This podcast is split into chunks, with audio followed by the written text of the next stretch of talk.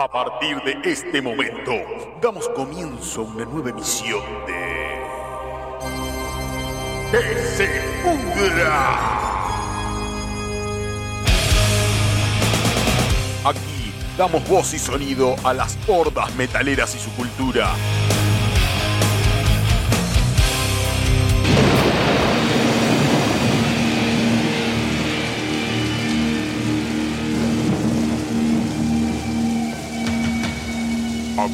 Abriendo las puertas del Averno. Pero cerrando las ventanas, que entra un chiflete, amigo, y hace frío. Esto es. ¡Que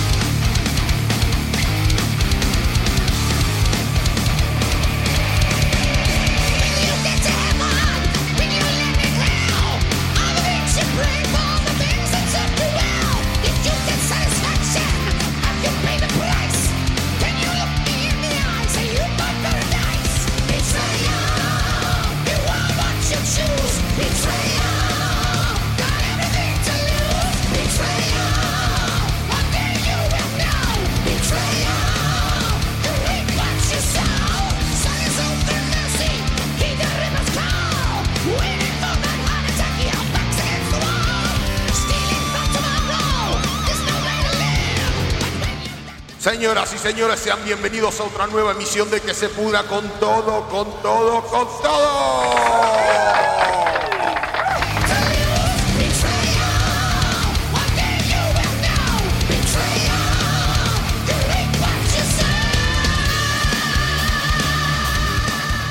Bueno, bueno, no con todo, con todo, no, porque lo tenemos a Sergito allá que está acá.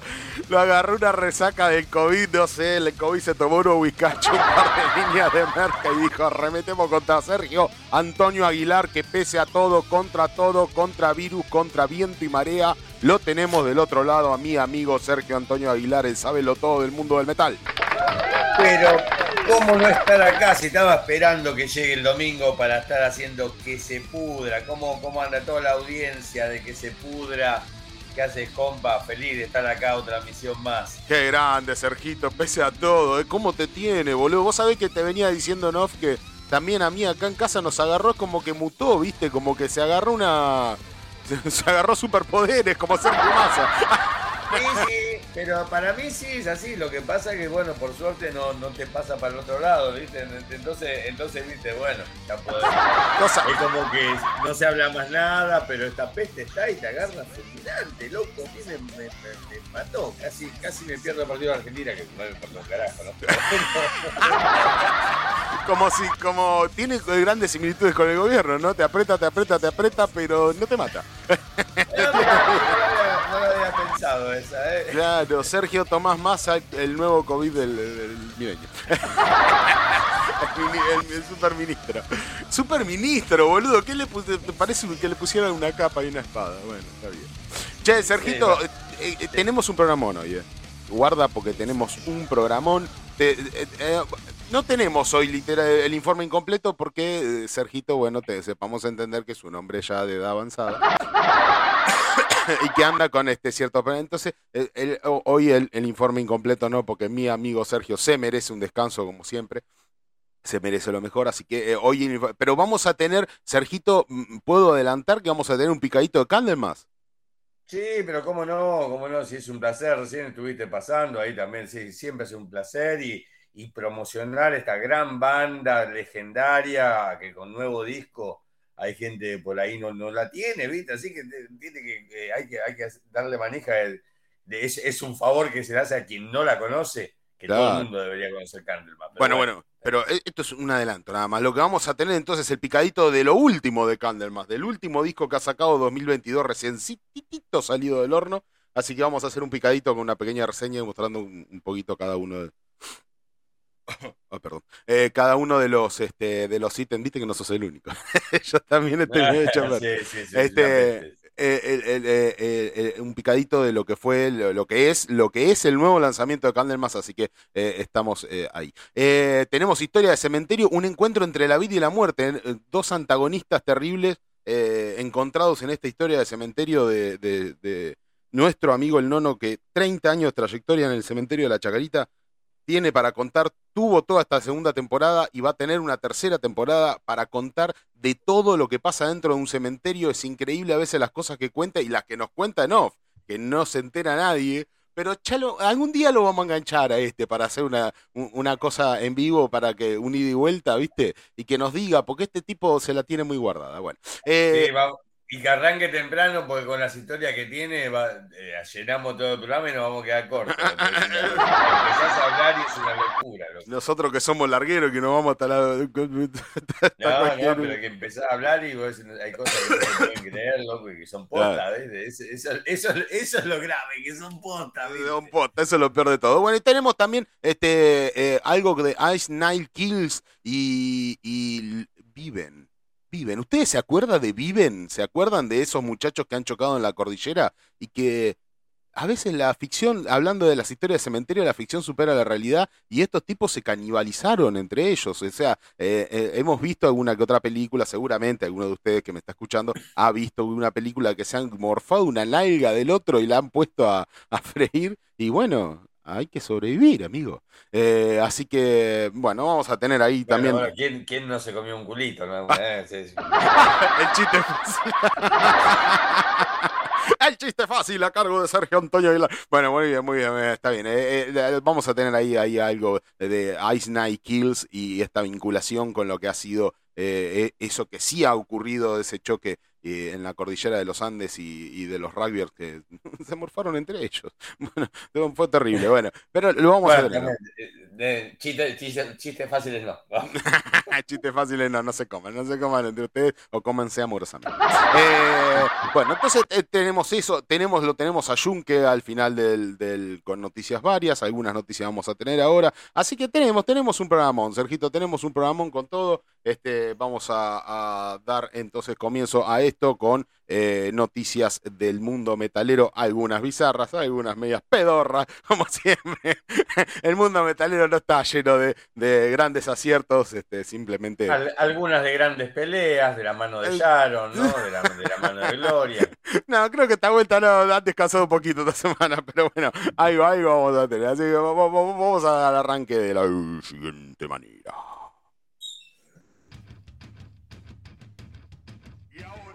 Y que se pudra. Noticias metaleras.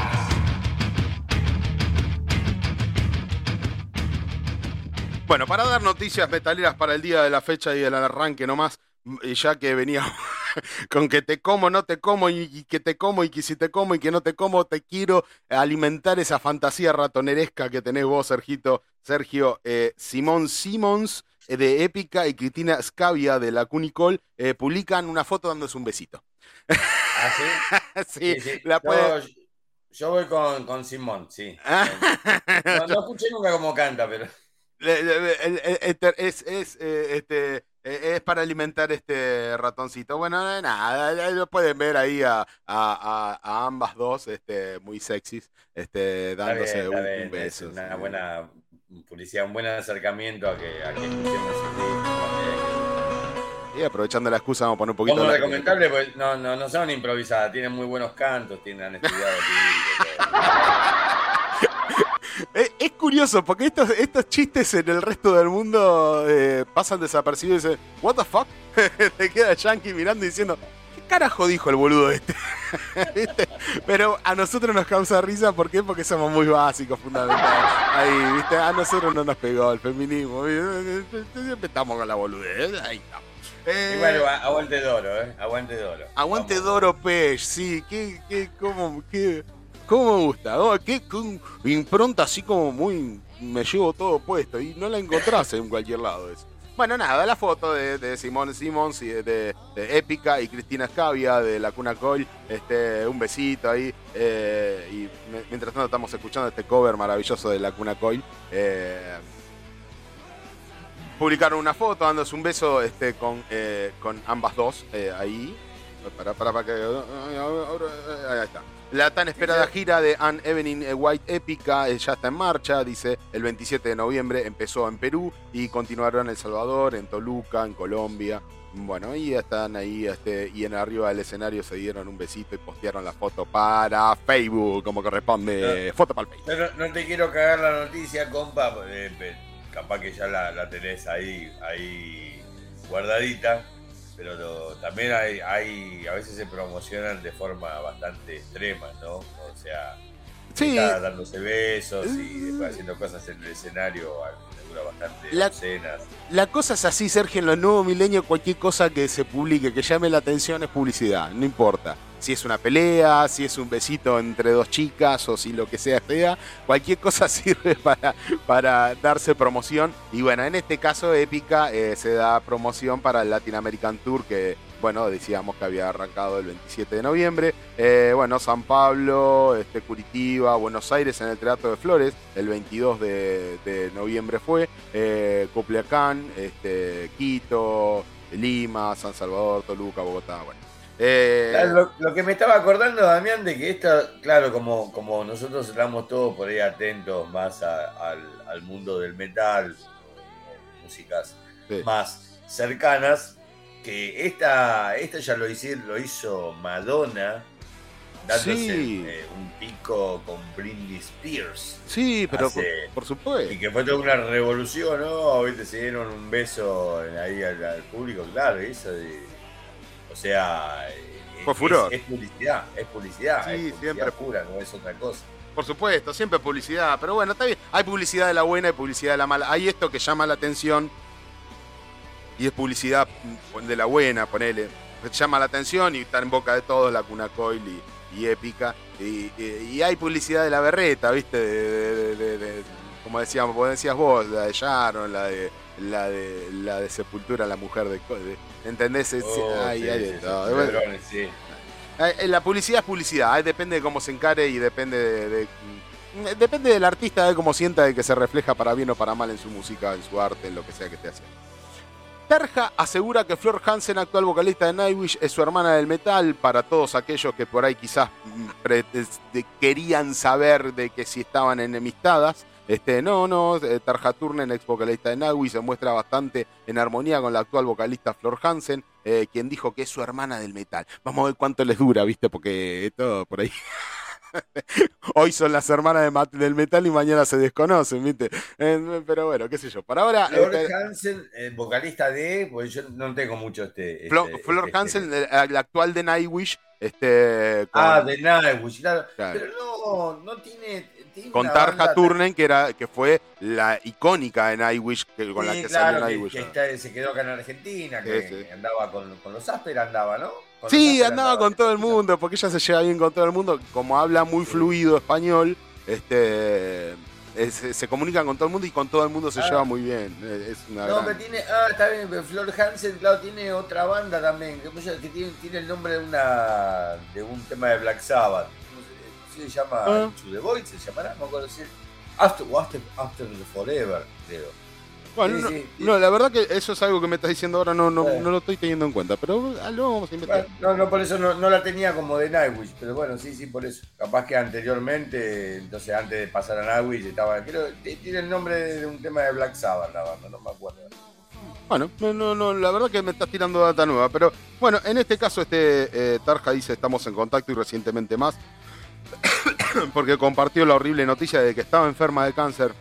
Este Flor Hansen estaba, decía que estaba enferma de cáncer, este, así que estamos en contacto con ella, pero desde que se unió a Nightwish estuve ahí para ella, dice, eh, así que es como que no tengo nada, en realidad este, espero que esté bien y que esté bien, que ella esté feliz, este, así que los mejores deseos para, desde Tarja Turnen para Flor Hansen, que está pasando un mal momento porque eh, venía con esto del cáncer de mama, este, pero se está recuperando bien, les voy diciendo de que eh, ella se está recuperando bien y que ya casi casi está declarando de que venció el cáncer, por suerte, ¿no? Después de un par de operaciones y de que está muy bien. Así que eh, acá en este caso Tarja Turner eh, brindándole su más entreñable apoyo a, Flor Hansen en este difícil momento.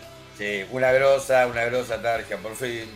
Gente que entienda que no tiene que haber puterío, no tiene que existir el puterío. Claro, no, no, no tiene, no tiene que existir nada. Y en este caso, de hablando de contenido y que no tiene que existir. no, el destino, me pego un cachetazo. Vos sabés que no la vi, soy sincero, siempre hago un gran laburo para las noticias, trato de repasar y de leer. Hoy no, esta semana no he tenido tiempo, he agarrado las más importantes, las que he visto así, uh, así, y las estoy medio viendo ahora. Nick Mensa consideró unirse a Limp Bizkit luego de su despido de Megadeth. ¿Cómo te hubiera parecido este Nick Mensa de, eh, de Megadeth con Bizkit? ¿A qué hubiese sonado?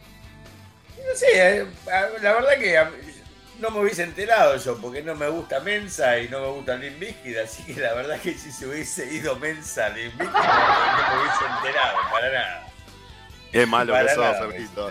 Bueno, pero hubiese sido una curiosidad. Dice, Nick Mensa buscó trabajo luego de su despido de Mega y es que Limp Bizkit estuvo en su consideración alguna vez. Este, dice, oye, Limp Bizkit es un nombre genial, estuvieron en, eh, eh, eh, del otro extremo del espectro, ¿sabes? Dice, de hecho, voy a probar la guitarra para esos muchachos y a tocar una guitarra, unos guitarrazos con ellos, dice, y ya me sé todas sus canciones, y Phil de Motorhead y Phil Campbell, él fue el quien me preguntó si quería hacer una prueba para Limp Bizkit. Ah, mirá, la vinculación fue Phil de Motorhead. Este, ah, que tenía un contacto, no sé qué, tendría que ver, ¿viste? No, no, y le dijo, che, hay un lugar con Limp Bizkit. Bizkit, ah, yeah, Bizkit. Vamos con Limp Bizkit. Eh, y dije que sí, dice, este, así que ah, dice, hay algunas canciones dando vuelta, dice, yo acabo de escucharme un par de discos, aprendí el material en un poco días y, pensé este, que podría tocar ese material sin problema. sería divertido. Eh, así que lo tiene ahí como en un veremos. Hay una curiosidad de escuchar a Nick Mensa con Limp a ver a qué suena, a ver qué le aporta y a ver que si se fusiona o si es Limp con un guitarrista o si es Nick Mensa aportando algo nuevo el sonido de Limp Bizkit. Ahí estaría cuando alguien es grosso, cuando alguien es grosso, grosso se hace notar. Ese es el caso de Lombardo. Lombardo tiene, eh, fuera del layer, tiene también eh, participación en otras bandas que no son eh, del, trash. Y se nota. O sea, escucharlo con Suicidal Tendencies. Bueno, a ver, lo que tocan, que a mí, a mí no me gusta Mr. Bundle, no, no, no es una banda que me guste, pero es una banda eh, súper loca lo que hacen, ¿no? Eh, vienen no sé si, si no vinieron a Argentina en, este, en estos meses, están ya por venir, que viene con Skodayan en la viola, no sé si hablamos de ellos. Eh, no, me acuerdo, no me acuerdo, pero sí, sí, por supuesto que... cuando, claro, y vos lo escuchás ahí a Lombardo y bueno, ese la rompe, la rompe, lo podés hacer con cualquier banda y la rompe. Claro, la idea es que aporte, cuando aporta algo y suena distinto, bárbaro. Ahora, cuando es simplemente un tipo que está tocando la viola como cualquier otro músico de sesión, ponele, eh, ¿qué te suma? No te suma nada. ¿Me entendés? ¿Me explico? Soy, soy bueno, sí, sí, como el caso de, de, Di Giorgio con Mega. No, no, le aportó nada. porque la verdad que, eh, que, que, que, ¿cómo me hace Qué bronca que te da, ¿eh? digo que no al puterío, pero siempre generalmente lo aplico. Acá no me vas a escuchar criticar a, bandas nacionales, porque la onda se trata de alentar a los que nos parecen buenos y lo, demás no, no tirarle. Pero por supuesto, aguante, aguante las bandas argentinas. La pero bueno, que yo diga algo del Colorado, la verdad que se lo, ni se entera. Si, se lo pasaría por la bola si se enterara, ni se entera. Ni, ni, se entera, ni se entera. Pero, la verdad que esas cosas me causan un desprecio, loco. Decir, tan, tan egocéntrico puede ser. Tal cual. Que tenés a Messi y lo pones a, y lo pones a jugar abajo. Lo dejaste en el banco todo el partido. Claro, o sea, tan egocéntrico puede ser, pero viste, no sé, viste, la verdad que son cosas que no, no, no, no se entiende. Tener a Stevie Giorgio para que te toque una línea de bajo cualquiera básica que la toco yo con la punta de, de, un lápiz, un lápiz, eh, ¿viste? No, se puede creer. Y ya que lo trajiste, y ya que lo trajiste a Messi en el banco y hablaste de fútbol, que hoy se habla, te habla todo, últimamente lo único que se habla de fútbol, cuando termine este mundial, qué vergazo que no vamos a comer, Sergito, entre vos y yo. Cuando termine este mundial, no te vas a dar una idea del incendio de país con el que te vas a encontrar. Bueno, no importa. Al margen, esto no es un programa de política. Déjate de joder, dame la concha. Bueno, ¿Cómo me, se me cruzan las ideas así, me atraviesan como un rayo de luz? Manuel Lanzini y Steve Harris promocionan nueva camiseta de fútbol de Iron Maiden. ¡Vamos todavía! ¿Cómo factura Iron Maiden? Es una máquina, es una empresa. Manuel Lanzini, jugador del West Ham eh, de la Primera League de Inglaterra, y Steve Harris y bajista de Iron Maiden promocionan una nueva camiseta de fútbol de la doncella de hierro. Y acá lo vemos a los dos, a Steve Harris y a este gran jugador Manuel Lanzini, este, vistiendo la camiseta del West, eh, West Ham de la Premier League de Inglaterra, eh, con el logotipo de Iron Maiden atravesado de manera horizontal, con las logos, con la, tipología de letra de eh, la doncella de hierro, Iron Maiden y West Ham están ahí y están facturando a full, están facturando a full. La, tenés a la vista, Damián, con colores, porque estos Biden habían salido en una foto en una cancha de fútbol, todo que son todos del mismo equipo, pues salieron en Sí, las tengo a la vista, los tengo a los dos, los tengo a Steve Harris con una pelota muy sonriente, sosteniendo la pelota y vistiendo la camiseta y el jugador Lanzini. ¿Qué? ¿Bordó con mangas celestes? No, negra, negra con bordó en el medio de manera horizontal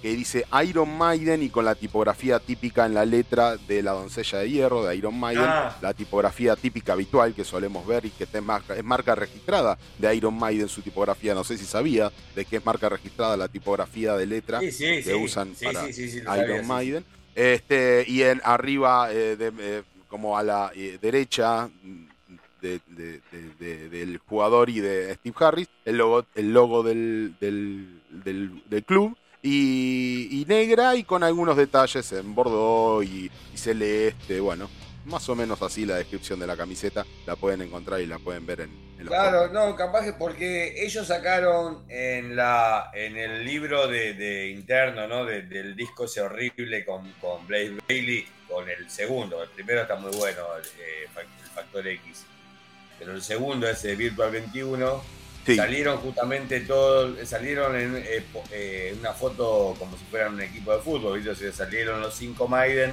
Sí.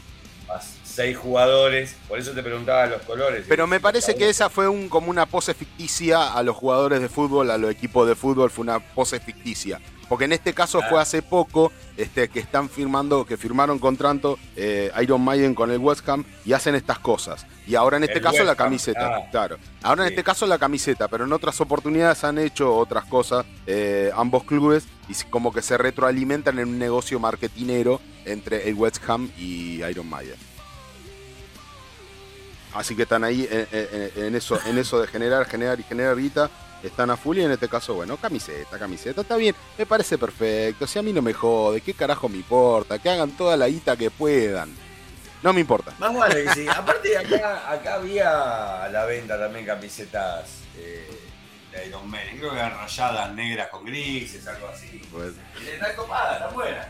Está perfecto. Escúchame, Sergito, justo estábamos hablando Flor Hansen, Flor Hansen y su, y su cuestión con el, con el, con el cáncer, Flor Hansen anuncia que está libre de cáncer, dice. Bien. Vamos todavía. Bien, bien, bien. Bien, buenas noticias, buenas noticias. Flor Hansen, la cantante holandesa Flor Hansen, cantante principal de Nightwish, eh, presentó a sus fans el viernes 18 de noviembre una gran noticia a través de sus redes sociales. Flor informó de que está libre de cáncer de mama. El diagnóstico había sido compartido por los artistas en octubre de este año. Eh, Flor, la cirugía fue un éxito y eliminó todo, el, todo lo canceroso en su cuerpo, así lo define eh, Flor Hansen. La vocalista informó que se someterá a radioterapia eh, local en febrero del 2023. la radioterapia es como para es una cosa como para que no vuelva por si las moscas. Si quedó algún residuo lo eliminamos completamente por si las dudas es una cosa habitual después de la eliminación del cáncer. Este, lo sé por alguien de primera mano. Conozco a una persona de primera mano que ha tenido este problema y me, ha comentado, ahora que escucho radioterapia me acuerdo de eso que me ha comentado esa, esa persona conocida en su momento. Así que bueno, Flor Hansen, muy bien. Muy bien, muy bien, bien ahí, bien ahí que se ha podido recuperar. Y bueno, habíamos leído que Tarja le da todo su amor, todo su apoyo a Flor Hansen, la actual de Nightwish. Este, y Tarja, la saliente, le dio todo su apoyo y la hermana del metal. Le dice, bueno, ojalá que Los chicos de Darktron, ¿te acordás que habíamos hablado de Darktron, Sergio, en, el domingo pasado o el otro? Eh, que decían algo de lo tocada en vivo. Bueno, eh, vuelven a, volver con todo. Dice: Los chicos de Darktron prefieren el aislamiento y no hacerse ricos tocando en vivo. Eh, siguen apoyando esta idea de que tocar en vivo no es negocio. No es negocio para el artista y no es negocio, no es redituable, digamos, no es negocio artísticamente ni tampoco es redituable según ellos.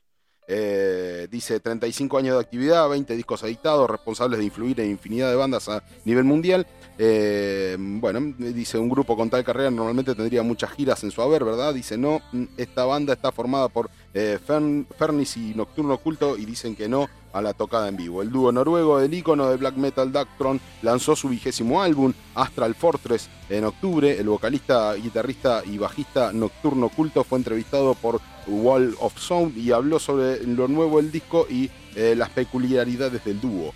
Eh, dice Eternal Highs, lanzado en 2021, fue nuestro primer viaje, dice, eh, y fue una experiencia para nosotros hace en muchos años. Grabamos nuestro propio estudio en el 2005 al 2019, dice, probablemente nuestro álbum más lento y melódico, dice, bueno, dice, eso es lo que digo yo, no hay que ver que lo que dices tú, el multiinstrumentista cansado de las actividades de grabación y mezcla que antes eran su responsabilidad, dice que no va a seguir eh, tocando en vivo, no es su, no es de su más eh, ahora de su más este, impronta de preocupación tocar en vivo, no le preocupa tocar en vivo, para él no es negocio ni en lo no es redituable a nivel económico ni tampoco en lo en lo, en lo referente a lo artístico, no, no, a él no le representa nada tocar en vivo.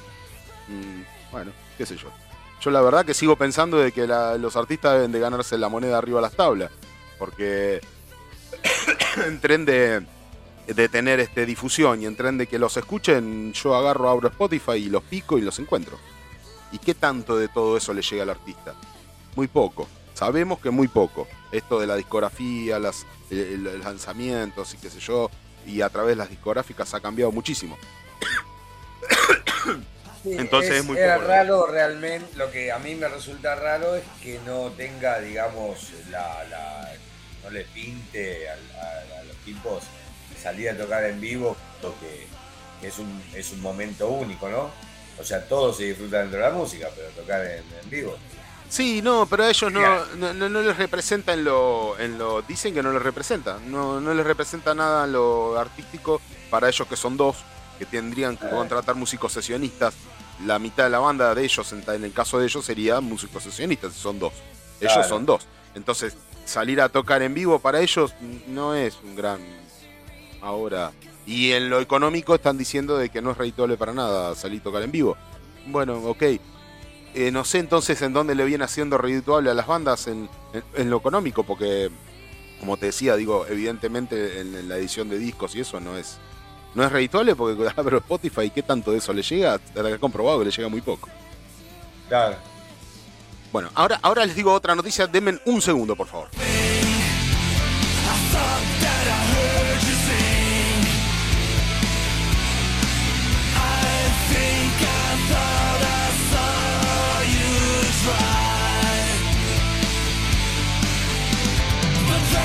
Bueno, estoy acá. Les voy a contar la verdad, les voy a contar la posta. Acá en la, cultura argentina somos muy pobres y tenía una espiral que me estaba matando. estaba haciendo Me estaba comiendo todo el humo, fui, corrí y lo corrí.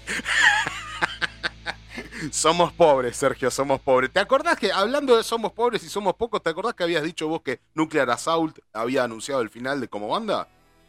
Claro, sí. bueno, acá está la noticia. La legendaria banda de trash metal Nuclear Assault anunció este domingo 20 de noviembre el fin de sus actividades. Dice, el anuncio se hizo a través de una publicación compartida en redes sociales. La imagen muestra una lápida con un mensaje que dice RIP Nuclear Assault 1985-2022. Contundente. la tenés que poner en una lápida. Qué triste, bro. Nuclear Assault, fundada en el 85 en New York, se separó, reanudó sus actividades varias veces. Eh, bueno, eh, eh, ya hemos, hemos, hemos hecho un, informe incompleto de Nuclear Assault, sí. Bueno, sí, sí, hicimos de Nuclear, sí, sí, sí. Ah, está bien, está bien, está bien. Así que ya. Sí, es, igual está, está bien, qué sé yo. Capaz que. Sadus hizo lo mismo. Sadus en un momento anunció que no iban a, eh, porque bueno, son, hay bandas que están desconectadas porque sus miembros tienen otros proyectos y van y vienen y, esas cosas, ¿no?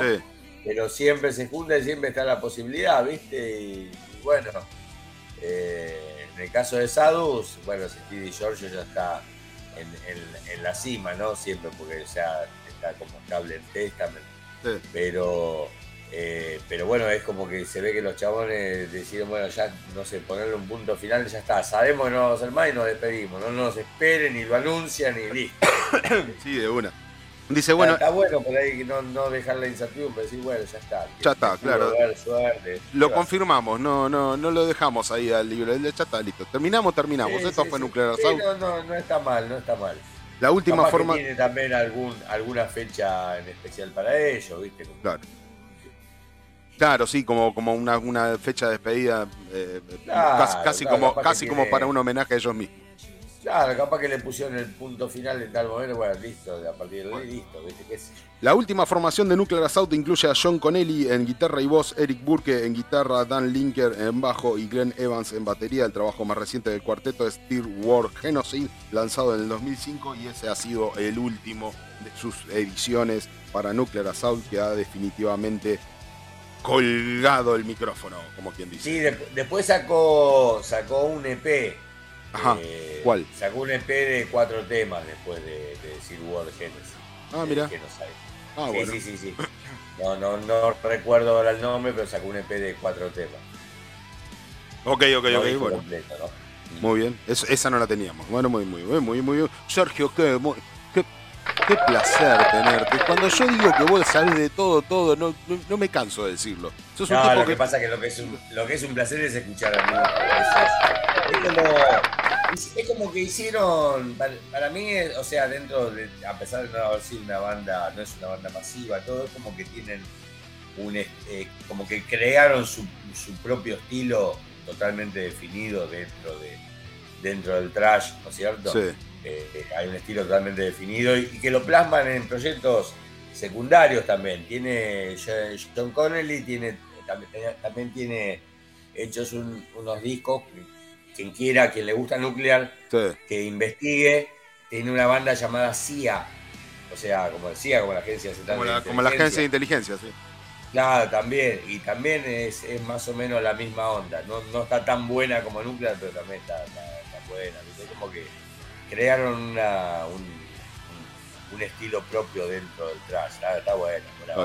Bueno, muy bien, entonces recomendamos que escuchen a Nuclear Assault, lo que está editado y publicado, porque ellos han lapidado literalmente su, su finish. Para... Así es, y que busquen también el material de CIA, la banda, una banda paralela de Nuclear. Sí. C.I.A.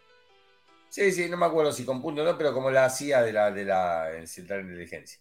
Dave Mustaine le reclama a Metallica que debe dinero y asegura que todo el mundo se burla del baterista. Dave Mustaine, líder de Mega, sigue insistiendo de que Metallica todavía no ha hecho todo el pago total de las regalías por sus canciones.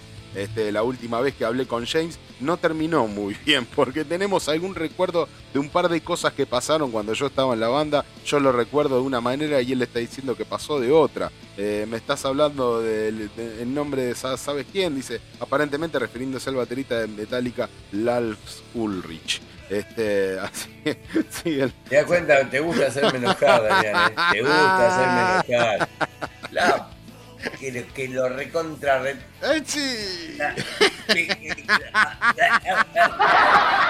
No lo, no, lo, no lo, dije yo esto, ¿eh? no, lo dije yo esto, porque si lo digo yo, ah, el que habla el gil ese, ¿viste? Anselmo lo dijo, tiene, toda la razón del mundo, toda. Anselmo dijo, no puedo creer que este tipo haya hecho toda su carrera colgándose de la, de la fama de, de, Metallica. lo, dijo bien cortito, es así. Es así, loco. El Colorado hizo toda su carrera colgado del, resentimiento de Metallica y siempre tratando de seguirle los pasos. Bueno, escúchame. se cortó el pelo en el mismo momento, se cambió la ropa en el mismo momento, eh, su música en el mismo momento, hizo todo lo mismo. O sea, bueno, a tus declaraciones, a tus declaraciones en contra del colorete Mustaine te está contestando de esta manera. Querían lanzar No Life Till Litter, este, el primer demo de Metallica, 27 canciones, carteles, volantes, fotos, todo. Y dije que me encantaría hacer esto. Y James dijo, mira, la cagamos. Las últimas tres cosas que hicimos fallaron estrepitosamente. Dijo que eran eh, Lulu y, el, y algo llamado Orion, eh, en un festival llamado Orion Music, Music este, eh, más more, much more, much more que se realizó en el 2012-2013 y había otra cosa, dice, eh, creo que era una película sobre un fan o algo así, la película del 2013, Charles eh, Never. Eh, esos son los reclamos que le hace el Colorado con respecto a regalías que todavía dice no haber recibido, ¿no?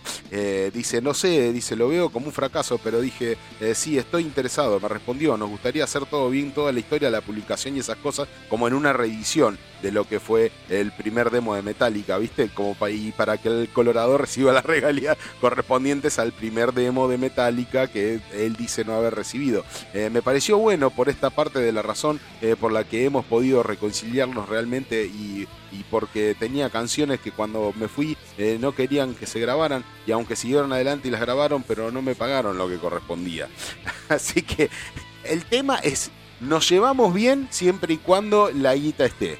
Si hacemos algo para que la guita esté, nos llevamos bien. Ahora, si no, no, no, no nos estaríamos llevando. Así que esa es el ida y vuelta entre la historieta de Metallica Mega del Colorado James y Lars Ulrich, que está ahí como de atrás. Decile, decile, decile, decile que no, decile que sí, decile que la regalía, decile, decile. Y, va James y dice, dice Lars que el, Colorado dice Lars que... Y así. Esas son las grandes charlas que tienen entre Dave Mustaine y Metallica. Ah, todo muy de chiquito de secundaria, verdad. No pareciera que fueran dos, tipos que nos superan ampliamente en edad y obviamente en trayectoria y obviamente en, mucho, mucho, mucho del mundo del metal. Y que no, dos tipos que realmente tienen discografía y, obras artísticas para tirar para arriba y andan peleando por... Es, deben ser dos pesos con 50, así que tienen que grabar de nuevo el demo y relanzarlo para poder cobrar regalías al respecto porque cuando lo hicieron en su momento lo hicieron de manera tan mal legalmente que no, no, hay, no hay nada al respecto de eso. Eso es lo que le está diciendo eh, eh, James al, Colorado. No hay nada al respecto de eso, la cagamos, hicimos todo mal y en ese momento, y por eso no hay nada de regalías con respecto a eso. Eso es lo que le está diciendo. Entonces tenemos que relanzarlo. Y al relanzarlo, bueno. Plata, plata, plata. Sergito Bruce Dickinson burlándose de los Beatles. ¿Qué le pasa, Bruce? ¿Qué le está pasando a Bruce? ¿Qué le pasa, Bruce? Entre esto, lo del faso a los, a los, a los del público. y las bengalas allá, ¿te acordás lo de las bengalas? Eh, eh, bueno, hasta el final termina estando bueno, ¿viste? Porque si no, ¿cómo, puede ser que exista un tipo tan perfecto? No sé, Bruce Dickinson burlándose. Bruce... nada, no, no se droga, hace ejercicio, canta bien, se hace todo, hace, eh, hace, hace todo bien. ¿Cómo puede ser? Estaría necesitando un especialista. Estaría necesitando. que, que, empieza a, a, mostrar su. A mostrar su la, hilacha. ¿Qué le pasa a Dickinson? Estaría necesitando un médico gerentólogo, me parece. Está muy viejo. Bruce Dickinson burlándose de los Beatles. Si puedo hacerme rico haciendo una mierda así, tengo que hacerlo. Ese es el titular que tiró y me encanta porque el medio por el cual estoy leyendo levantó ese titular. Es imposible, ¿viste? Bruce Dickinson diciendo que los Beatles es una mierda, es imposible que no te llame la atención. Bruce Dickinson, vocalista de Iron Maiden, se presentó recientemente en la Plaza Live de Orlando, Florida, durante su gira de mezcla eh, conferencias, monólogos, improvisación. Viste que Bruce sale a hablar y habla y habla y habla y debería hablar menos porque está metiendo las patas cada dos. Este, y preguntas al público. Claro, claro, vino eh, acá, estuvo en Argentina en el Estadio Obras, ¿no? Monólogos. Sí, sí, sí, monólogos. Él hace monólogos y ahí mezcla de todo, le manda. Le manda este Iron Maiden, le manda, le manda montones de cosas. Él mezcla todo ahí. Eh, el mundo, el músico fue recibido un gran aplauso y comenzó la actuación bromeando. Dice: Bienvenidos al lugar más seguro contra el COVID de todo el planeta. Allá afuera todos se están convirtiendo en malditos zombies, este, así que pueden escupir y está todo bien. Bueno, está bien, hice un chistecito sobre COVID. Bruce, estuviste todo cagado durante COVID y ahora venís a hacer chistes. Bueno, está bien, pero vale, vale, está bien. Dice, en otro momento de la presentación, contó cómo, cómo decidió ser vocalista. Dice, cuando inicialmente su deseo era el de ser baterista. Eh, confiesa de que él quiso ser baterista y terminó siendo vocalista por otras razones. Eh, Bruce se burló del clásico Lady B de los Beatles. Eh, hay que burlarse de ese clásico, digamos. Es un clásico. También a mí de los Beatles mucho no, me, no los entendí nunca. Pero yo no los entendí, no quiere decir que no. Y porque es una banda que no tiene, es una banda que no tiene agresividad en su música. Ese es el. me parece, me, parece genial eh, que aquel que haya entendido a los Beatles diga que son unos grosos. Está perfecto. Yo no los entiendo, pero no por eso voy a decir que no lo fueron, digamos. A, mí me parece que, es una de las que con el paso del tiempo, como cuando acá se habla de música clásica, habla de 500 años atrás, ¿no es cierto? Y bueno, con el paso del tiempo en todo el espectro del rock, yo pienso que va a quedar los Beatles entre las, las, cabeza a cabeza entre las mejores de, toda la, historia. Sí, sí, ya no lo son, obviamente, los Beatles, los Rolling Stones, ACDC, Kiss. Eh, los Beatles, Led Zeppelin, Led, Zeppelin, Black Sabbath. Una banda que está ahí peleando el trono, ¿viste? Sí, son, son bandas que, que han hecho diferentes. Y, que aparte no sé si lo habrá atacado por un tema comercial. Yo no creo que más que, más que nada, yo la, la primera etapa de los Beatles ni siquiera este rock and rollito que estaban haciendo, me parece una cosa bastante infantil, ¿no es cierto? No, no, bueno, escucha, escucha, lo que dice Bruce sobre Lady B, este clásico que dio vuelta al mundo 10 millones de veces. Eh, y fue regrabado y reeditado y reversionado por 10 millones de músicos. Este, Lady B eh, dice, Bruce se burló del clásico Lady B, dice, cuyo título se repite una docena de veces en, la letra de la canción. Él dijo, Lady B, Lady B, Lady B, Lady B, Lady B, Lady B, Lady B, Lady B. Dice, palabras de sabiduría susurradas. Dice, Lady B, bingo. Dice, se me ocurrió la brillante idea de que tal vez si pudiera ganar millones de dólares escribiendo cosas como esta, tendría que ser cantante y no baterista. Claro, él vio el negocio y dijo, no, yo, escúchame, tengo que ser cantante, no puedo ser baterista, boludo. no puede ser tan hijo de puta. Flaco, ¿sos músico, sos creativo, sos un virtuoso de, la cuestión o, le buscaste un, negocio al tema? Bueno. Dice, si los Beatles hicieron. Lamentable compañero, lamentable eh, comentario del, señor Dickinson, que es un excelente cantante, pero la viene pifiando. Sí, el otro día, casualmente estuve escuchando el otro día, así de casualidad, me puse a escuchar Samson, la banda previa, y ya. Ya, ya, era lo que, lo que fue en Maiden, ¿eh? Sí, sí, sí, cómo cantaba, cómo cantaba. Cantó desde siempre esos señores. Lástima la boludez que dice, pero bueno.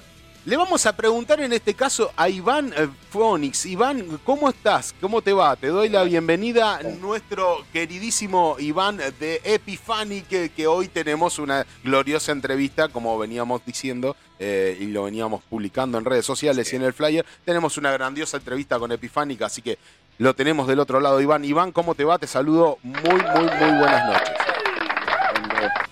Genio, ¿todo bien? ¿Todo bien, amigo?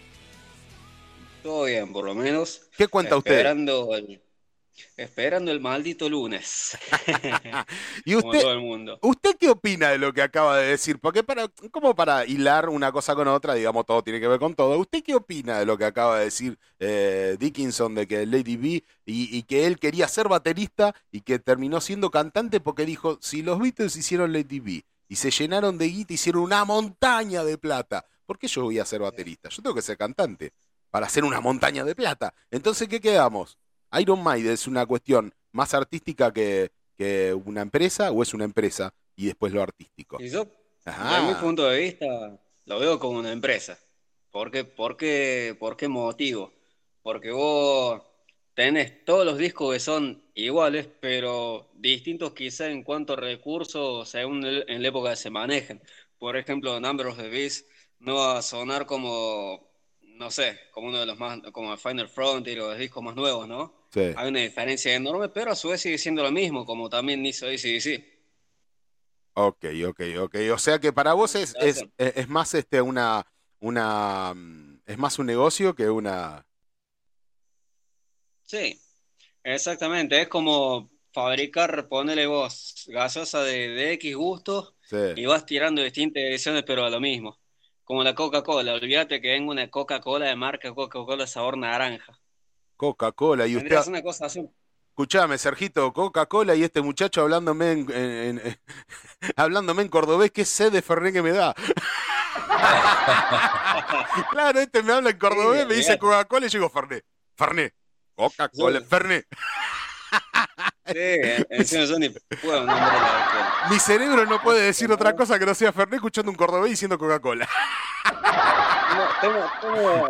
no, fuera de Estoy más quemado que Ucrania en este momento. Escuchame una cosa, Epiphanic, Epiphanic. ¿De dónde son Epiphanic? ¿De dónde son? Banda oriunda de. Somos, eh, este, somos una banda de Córdoba, ¿sí? Tiene ya unos seis años de formado. No, en realidad, ¿qué años? Un poco más. Se formó en 2014, el 11 eh, de noviembre de 2014. Sí. Eh, en un principio éramos tres. Sí. Y al día de hoy seguimos siendo tres, pero bueno, en ese momento había entrado justo en el bajo Rodrigo Costa, quien ya no está en la banda. Sí. 2015-2016 eh, redondeamos algunas canciones, la presentamos en vivo. 2017 grabamos demo, 2018 grabamos el álbum y lo, lanzamos en 2019. Sí. O sea, con el primer corte de difusión que es Veladona. Y después el segundo corte de difusión que Cosas de la Vida fue la primera canción de Bifani, que fue el segundo corte de difusión de Everyday. Veladona, que se, eh, Veladona, hagamos, hagamos un parate aquí, Veladona, y los quiero hacer escuchar un poquito de Veladona para que sepan lo que es Epiphanic. Les voy a hacer escuchar un segundito de Veladona. Eh, enseguida, enseguida seguimos acá hablando con Iván. ¿Te parece, Iván? De una. Veladona, Epiphanic. Escuchen, escuchen, entrevista con Iván. Epiphanic, Veladona.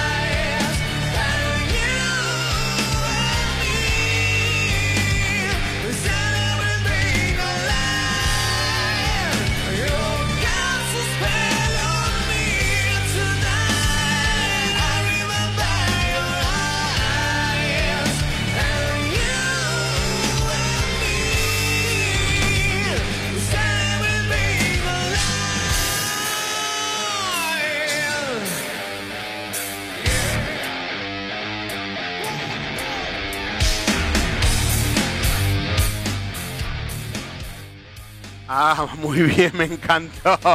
Me encantó Veladora que vienen cantando en inglés y de repente se escucha de fondo, ¡uh, dos, tres! muy bien, muy bien. ¿Cuál es la idea? que le gusta el fútbol. Claro, ¿cuál es la idea de cordobeses cantando en inglés? ¿Por qué en inglés? Yo le pregunto a todas estas bandas, más o menos todos me cuentan lo mismo que es para entrar en el mercado, pero puedo entender eso, pero... Claro, exactamente lo mismo. Este, simplemente por ahí uno al tener otro tipo de influencias, otra forma de componer, son canciones que eh, yo particularmente he probado en su momento de versiones en castellano y, no queda, digamos, a nuestro gusto. Entonces, vimos que en inglés vendía más y le mandamos por ese lado. Y así también está haciendo todo lo que estamos escribiendo ahora. Vos sabés que, vos sabés que me traes a recuerdo algo que dijo el cantante de, de, de Puta madre. Alemanes, metal industrial, Ramstein. Yo uso ese, ese como ese, ese mata memoria, ¿viste? Tenés que tener la clave para acordarte de lo que, bueno, así. Así en este momento, ya a esta altura estoy quemadísimo de bandas y de metal, estoy hasta la huevo. Así que, claro, ¿viste? Metal industrial, eh, eh, alemanes, Ramstein. bueno, dijo el cantante Ramstein, eh, Till Lindemann, le había dicho en algún momento que había dicho que ellos habían intentado cantar en otro idioma, en inglés, por ejemplo, eh, y también en castellano, y como que nunca les convenció cómo sonaban sus canciones en ningún otro idioma que no sea alemán. Entonces no vayan, ellos dijeron, hicimos la prueba y lo intentamos, grabamos algunas cosas, no nos gustaron, así que no vamos a cantar ninguna otra cosa en ningún otro idioma que no sea alemán. Así dijeron ellos. Eh, es como que, viste, eh, tienen esa, eso de que no les suena igual. Y ustedes, eh, o sea, ustedes eh, intentaron cantar, cantaron en castellano y les sonaba mejor en inglés. Fue al revés. No, no, no, no, nunca, nunca ni siquiera intentaba en castellano. Cuando estaban armando las canciones, por ahí lo pensé, pero me ah. retracté totalmente cuando, cuando escuché la música. Yo cuando entré, si bien no estaba del todo finalizado, pero estaba en gran parte escrito el disco que yo tenemos de Spotify, One que es el que eh, grabamos en 2018 y lanzamos en 2019. Que es lo que estamos escuchando eh, ahora, son 11 canciones, las se pueden encontrar en Spotify, está muy bueno el disco, es lo que tienen subido a Spotify. En Spotify, en Deezer, va en todas las plataformas en sí, inclusive en, en Apple Music, incluso para el que compra música y tiene todos esos viajes por ahí, conozco gente de ese palo. Ok, ok. Yo tengo una pregunta ahora, dentro de este, de este disco, eh, dentro de este disco. Eh, a ver, dentro de este disco. Está dentro del disco una canción. Oh, no, sí, está dentro del disco. Ah, acá está. Eh, tengo, tengo acá una canción, Airbag. Yo digo, no, una banda de metal que suena tan potente como suenan ustedes. ¿Cómo fue que se les, se les ocurrió hacer un tema de Radiohead? Radiohead no es una banda de metal, tampoco es una banda que suene potente, digamos, porque vos no ser una, puede no ser una banda de metal, pero suena potente. Radiohead siempre tiene esa melancolía latente, ¿viste? Esa melancolía que. Claro. eso, fue lo que buscamos nosotros. En ese momento dijimos, bueno, eh, la gente por ahí lo ve un poco más ameno, a uno se lo ve haciendo aunque sea un tema de otro, no tanto propio, más cuando se es medio nuevo en el terreno. Claro.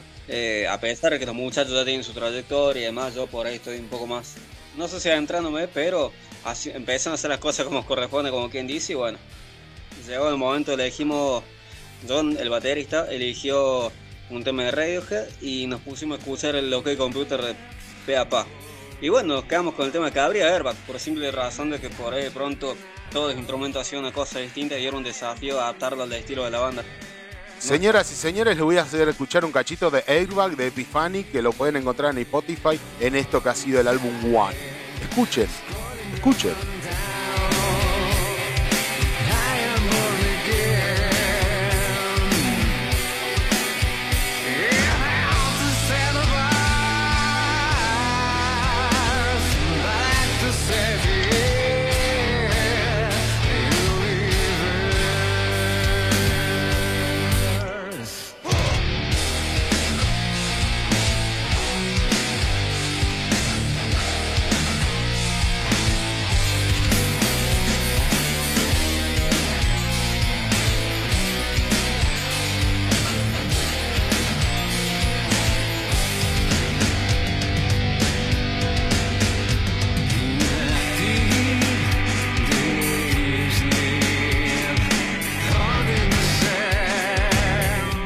Jugado, amigo, ¿eh? qué jugado intentar darle potencia a un tema con tanta melancolía y tan, tan, así tan, tan cargado de, algo que por ahí no sería la impronta, o sí, es la impronta más habitual de ustedes, ustedes tienen temas más melancólicos, con más instrumentación, o, son todos mucho metal palo y a la bolsa.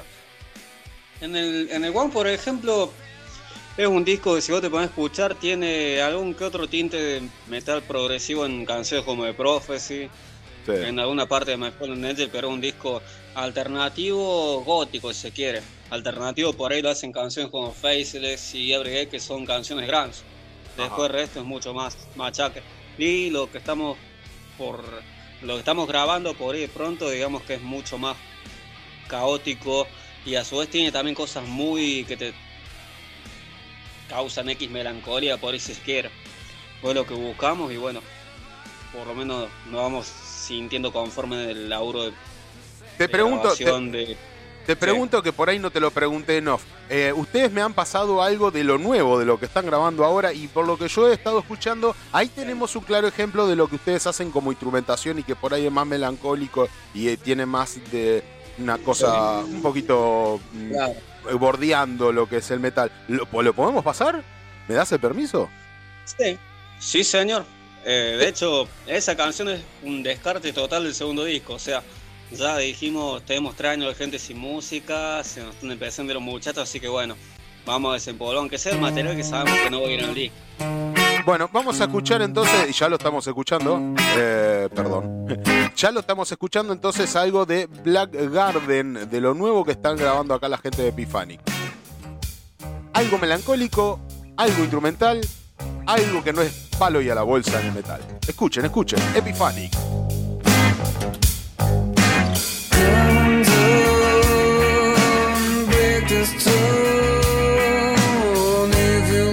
algo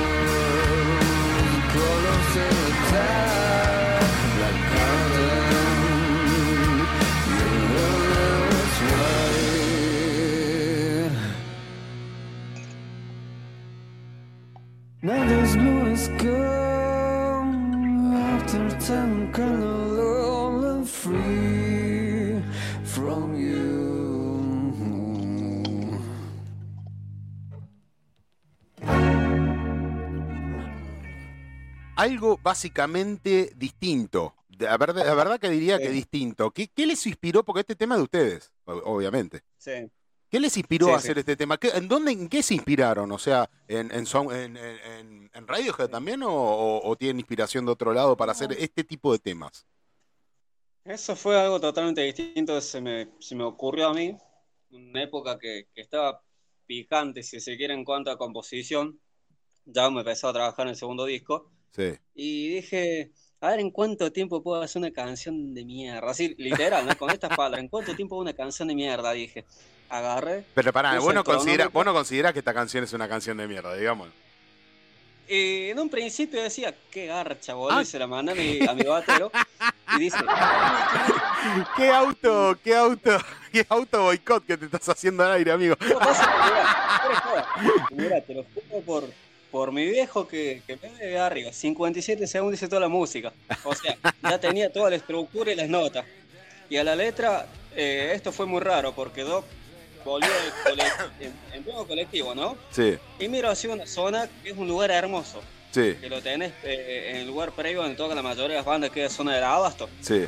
Miro así y en paisaje divino, frío de cagarse en pleno mayo. Sí. Lo que más caliente tenía el pito del friazón que hacía. Entonces, la cosa que agarro, miro unos, unos, unos chabones fumando Paco y digo, che, qué, qué buen qué buen paisaje, qué buena imagen, pero qué zona de mierda. Onda que, que si me bajo acá, eh, el asterisco me quede un cero, olvídate. Entonces. Bueno, amigo, sos la primera banda que se hace un auto boicot de su nuevo material. Yo te lo presento con toda la popa y ustedes se hacen auto Bueno, es bueno, es bueno que se hagan cargo de sus errores también y que se hagan cargo de las cosas que no les gusta. Está muy bien, está muy bien, aplaudo eso, la verdad. Sí, a mí me gusta, sí.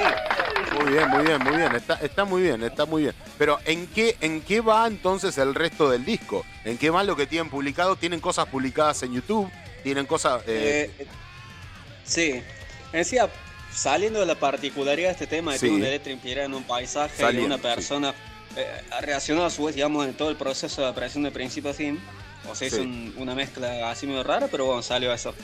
El segundo disco es mucho más por ahí es un disco conceptual, a comparación del primero que habla sobre profecías bíblicas, sobre cuestiones de culto, como por ejemplo en Melona que hablamos de Noche de Brujas, eh, alguna que otra letra por ahí que, va más hacia lo personal, como Everyday Faceless.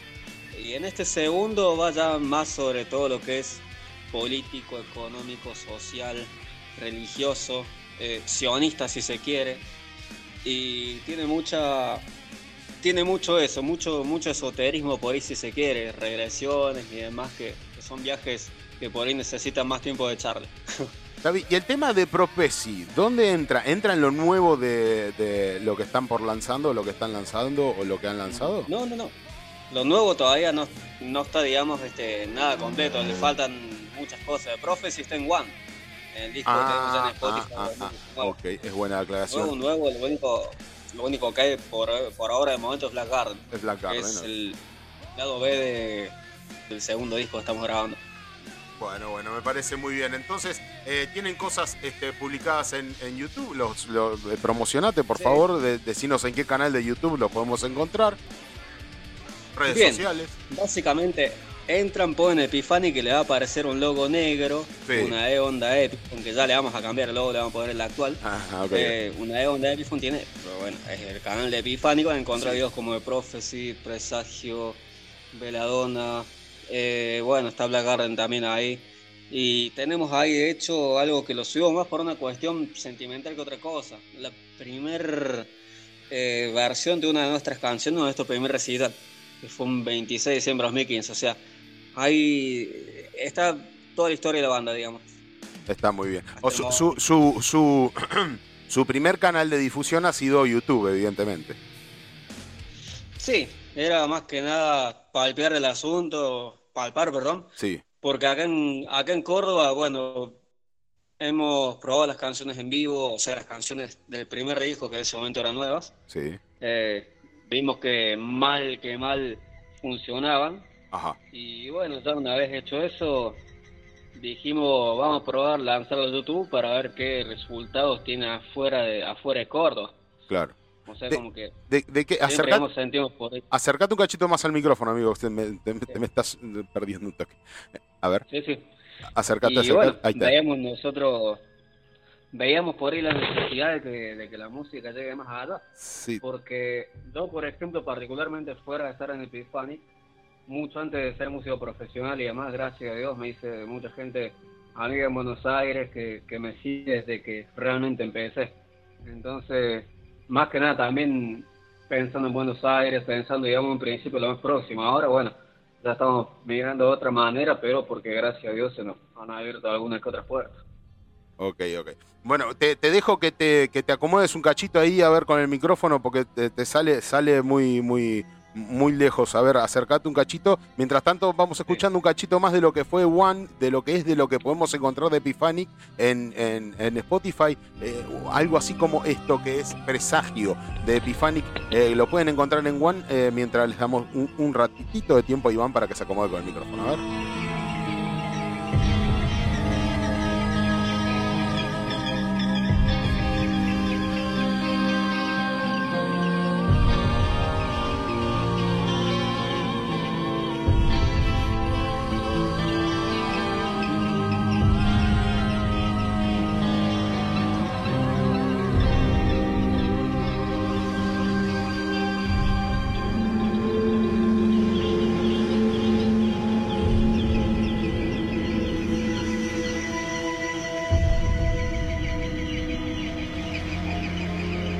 Iván, este tema está como cargado de misticismo, ¿no? Presagio por lo que veo.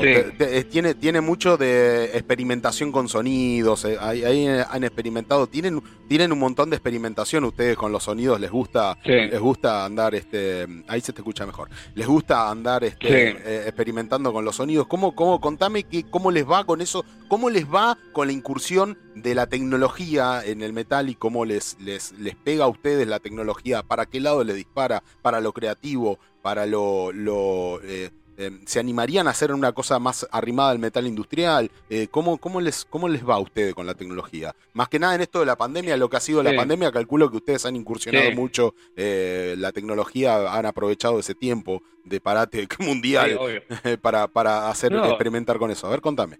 La, la, verdad que sí, o sea, por ejemplo, en, lo que es Presagio, cómo surge esa canción, va, que en realidad es una introducción de Prophecy eh, en plena sesión de demo, sí.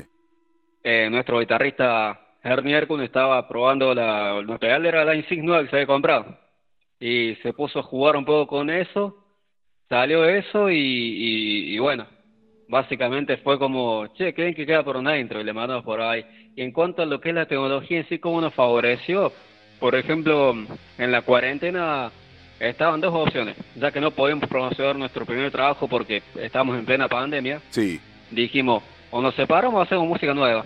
Y le dije, mira, yo tengo ahí un par de canciones como para, como para sumar, que están escritas y demás. Que de hecho eh, es mi primer participación, si quiere, la que se va a ver en el segundo disco eh, mía. O sea, si bien la Black Garden lo compuse yo, pero todo el disco One es de John Peace y Ernie Erkun, que son bateristas y guitarristas respectivamente. Eh, lo que hicimos nosotros en cuarentena fue, cada quien, digamos, yo por ejemplo, eh, les mandaba una muestra acústica primeramente de una canción, le decía, che, mira, esto es por donde más o menos va. Entonces agarraba, si les quedaba algo en el tintero, por vía Zoom le, explicaba cómo eran los acordes de viola, o por ahí entre dos hacían algún que otro tema y mandaban el instrumental para ver qué, qué podía agregarle de voces y fue prácticamente espontáneo todo porque las canciones se hicieron en el tiempo justo y era como que fue tan natural ahí el hacer música que decíamos, bueno, me doy cuenta que tenemos un sonido propio, porque si bien son canciones mucho más evolucionadas que One, pero grabadas de nuestras casas, mezcladas y masterizadas en nuestras casas como demos, ¿no? Con batería electrónica, guitarra eléctrica, bajo y, las voces con muy trabajo de edición y dijimos, che, esto tenemos que guardar un tiempo porque eh, hay gente que realmente no está preparada para eso, por lo menos los que usaron el disco One. Entonces por eso estamos como por ahí largando a poco la, material nuevo. Qué bueno que eso que me acabas de decir en un momento me dijiste, encontramos nuestro sonido propio. Qué bueno que me estás diciendo eso. Eh, o sea, la pandemia a ustedes, el parate de, a nivel mundial de la pandemia, les ha servido para encontrar su sonido, el sonido auténtico de Epifani. En sí, para confirmar que ya teníamos un estilo propio, siempre lo, supimos, porque, o sea, no, no sé en qué, en qué rama del metal encaja, por eso decía metal alternativo, pero ya tenemos una fórmula de composición que o sea, hagamos lo que hagamos, si estamos los, tres que debemos estar, sale una canción como esa. Muy bien, muy bien, muy bien. Eso, eso está buenísimo porque aprovechar el tiempo y tener la posibilidad de encontrar tu sonido y que el tiempo, eh, la cuestión tiempo y poder sentarte y, qué bueno eso. A, muchas bandas seguramente les ha pasado de que eh, parar la pelota y tomarse un segundo para respirar fue lo que la pandemia les permitió y ustedes los han aprovechado muy bien para encontrar su sonido. Eso está muy bien, cada banda tiene que tener su sonido propio, tienen que los que los escuchamos, los fanáticos que los escuchamos, tenemos que poder identificarlos y decir, esto es Epiphanic de acuerdo a lo que está sonando, porque es lo que ustedes quieren reflejar y es su arte, su arte es lo que eh, entra por, el, por los oídos, entonces tenemos que intentar eh, decir, esto es Epiphanic de acuerdo a lo que estamos escuchando. Eso está muy bien, realmente los felicito por ahí por ese lado. Muy bien, muy bien es una, una, es una editorial, una crítica desde el fanático, ¿no? Obviamente, lo que, lo que, lo que les estoy diciendo. Este... Sí, es que es totalmente cierto. O sea, eh, a mí, por ejemplo, me haría feliz o no me sentiré realizado componiendo una canción de estilo Abel Senfold o componiendo una canción de estilo Son Garra, son bandas que me encantan, pero Tiffany es otra cosa. Entonces, eh, al saber eso, de tener esa certeza eh, y de que ya esté esa confianza musical para con el otro, sin contar que dentro del estilo también vamos innovando. Por ejemplo, en el disco nuevo estamos grabando hay mucho material de country, hay mucho material de de metal progresivo, hasta de, de te diría. O sea, porque está muy influenciado por bandas como Opet, como Meshuga, como Gojira. Pero también eh, hacemos mucho hincapié en las raíces como Pantera, en, lo que es un poquito el metal nórdico acústico. Eh, hacemos, digamos, todo un recorrido así en general por el metal, pasó inclusive por el famoso Southern Rock o, country, como le quieran decir, que a mí me encanta. Que de hecho el corte de difusión va a ser una canción country. Mira, claro, sí, es tiene mucho de eso, tal cual, sí. Eh, Black Garden, esa que escuchamos, tiene mucho de eso, sí, sí, sí, obviamente. Sí. Bueno, muy bien. Pero siempre va a sonar eh, señoras y señores, hemos tenido y estamos teniendo a Epiphanic desde Córdoba y cada vez que lo sigo escuchando este muchacho y me da sed de Fernet. Sigue dando sed de Fernet. Córdoba, el Córdoba, el acinto y la coca, el Fernet. sí, únicamente con coca. Al menos que, bueno, que cuando no queda otra y está medio me, medio ahí que no, medio con el tránsito heavy, agarra un, eh, un uno de esos de segunda mano, eh, el saqueño para el vecino y, y te vas por el inodoro, tenés que llevar el salvavidas. he probado, he probado este fin de semana un Fernet muy piola fuera de la marca Branca, la marca tradicional que todos, que todos conocen. He probado Fernet hecho en Córdoba, casero, de gente que lo hace en Córdoba. Y hasta ahí llega el fanatismo, hacen su propio Fernet y la verdad que estaba buenísimo, un Fernet artesanal muy, muy bueno, que nada tenía que envidiarle al, Fernet Blanca. Lo he probado el fin de semana. Sí, bueno, sí aunque yo, por ejemplo, al Fernet prefiero el whisky y puro o, o, oh. vodka puro, son cosas que, que son para mí únicas. Muy bien. Eso, el tabaco negro. Yeah. Esa, eh, vos, vos sos lo mío, papá el Fernet para mujeres, para mí, no, desde mi punto de vista, igual me encanta el Fernet. No, te voy a decir que no. No, no, digas eso, no, no, no. El, el, no, no, no, el Fernet para mujeres, no, no, no. No, es un comentario desafortunado. O sea, me refiero a lo que es la bebida en sí culturalmente. Sí. ¿Por qué? Porque acá el cordobés la mayoría lo toma por cultura, pero el cordobés es lo más fisura que hay. O sea, no te puedo imaginar Salió un fin de semana, de decir cuando solo camina en pleno centro, un domingo a las 4 de la mañana lavando los cachetazos por la vereda. Ahora yo te, hago, yo te hago esta pregunta. Eh, eh, un gran artista como O'Connor ha hecho una canción, El humo de la verdad, y haciendo referencia al humo de la marihuana y su influencia para componer. Yo pienso, por lo que vos también estás diciendo, que muchas de las composiciones en, en Epiphany las haces vos, y, digo, el humo de la verdad, para vos, ¿es el humo de la verdad? ¿Te ha traído, ¿te ha traído verdad a la composición de Epifani? ¿Te ha traído alguna epifanía? Eh, no, necesariamente, sí, por ahí de pronto eh, me come un viaje de pálida y esto es totalmente verídico. Eh, me junto con unos amigos, que es lo típico, otra vez tener que laburar, che, no, me, no me cuelgo porque me tengo que laburar, que eso debo tener para mi casa que mire el reloj, ya no podía ni sentarme, eran las 3 de la mañana, no, cura, entre las 8. bueno, la cosa es que todo el quiebre ahí y me desperté, te juro, cagado como palo de gallinero. hasta que se, me pasó todo, qué sé yo. Se me pasó el efecto pesadilla. Y dije, dije, che, buen material para hacer una canción. Soñé que, no sé, esas cosas peor relativamente, que la banda estaba en Nueva York, que pronto se inundaba todo, ¿viste? Una inundación tan puta. Ah. Y vi que hay un, hay un libro, si no me equivoco, que es 1984, que habla de una inundación en Nueva York entre los años 2050 y 2100. Y a su vez eso está eh, impreso perdón, en un billete de dólar. Eh, entonciones, como que relacionó todo eso y, compuso una canción que dura 2 minutos 13, que es la canción más hija de puta de ese disco porque es muy difícil de tocar y en esos dos minutos que, dura tiene como... ¿Qué canción? ¿En dónde está? ¿En qué disco? ¿En One está en el disco que tienen publicado en Spotify? No, no, esa es una canción que estábamos hablando de los efectos de la marihuana, ese era un efecto de palia, digamos, me dormí, Pero, ¿dónde está esa canción? ¿La, la, vamos a poder escuchar en la próxima edición del disco de eh, Epiphanic? Sí. Ah, sí, de hecho me, gustaría que me gustaría que cierre el disco, una fuera que lo haya escrito yo solo las canciones, una de mis favoritas se llama Rise. Ah. Y seguramente va a tener video, va, va a tener sus cosas. Y no va a hacer perder tiempo a la gente, o sea, son dos minutitos, eh, con ese viaje y después pasar a lo que a lo que se quiere oír. No, no como esas canciones, por, no un tema de Dream Theater que te va a durar 23 minutos como el Octavarium, por ejemplo. que más largo de piropo tartamudo. Claro. muy bien, muy bien. Bueno, muy bien. Hemos entonces tenido a Epifani que lo pueden encontrar en YouTube, lo pueden encontrar en Deezer, lo pueden encontrar en Amazon, en eh, Spotify, lo pueden encontrar en Instagram, en sus redes sociales, en Facebook, en Music Apple también y en YouTube, obviamente. Así que Epiphanic, no se lo pierdan, no se pierdan nada de Epiphanic.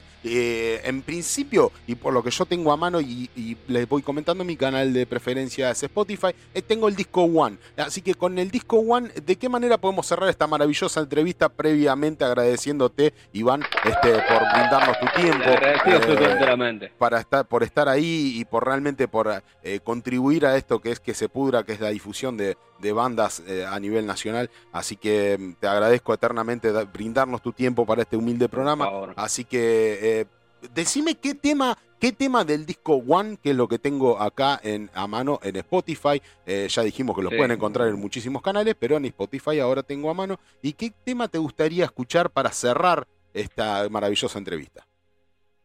Y siguiendo con la, con la consigna del programa, eh, un tema que está más podrido que hizo la semana pasada de Process.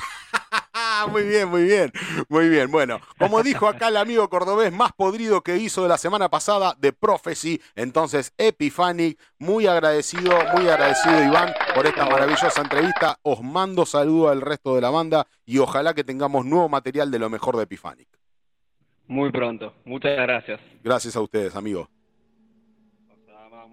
No se vayan, quédense en que se pudra. Ahora, inmediatamente después de esto, vamos a tener un picadito de lo último de Caldermans de la mano de Sergio Antonio Aguilar. No se vayan, quédense en que se pudra. Más podrido que hizo de la semana pasada.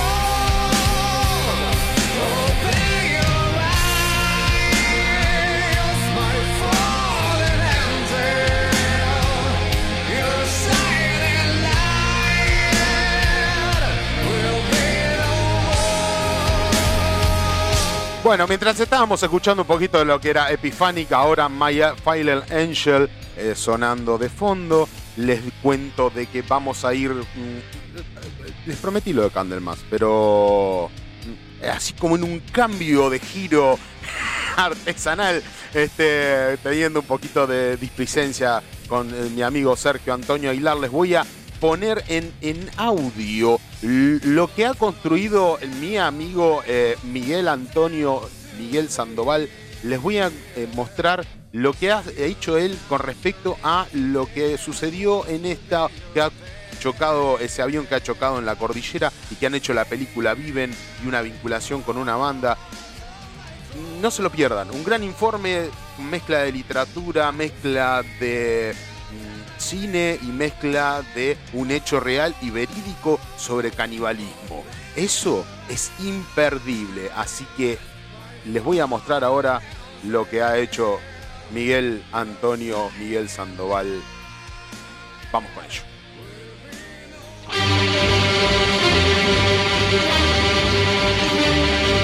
Literatos infernales.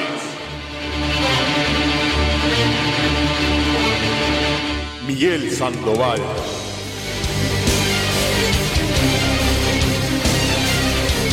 Que se pudra.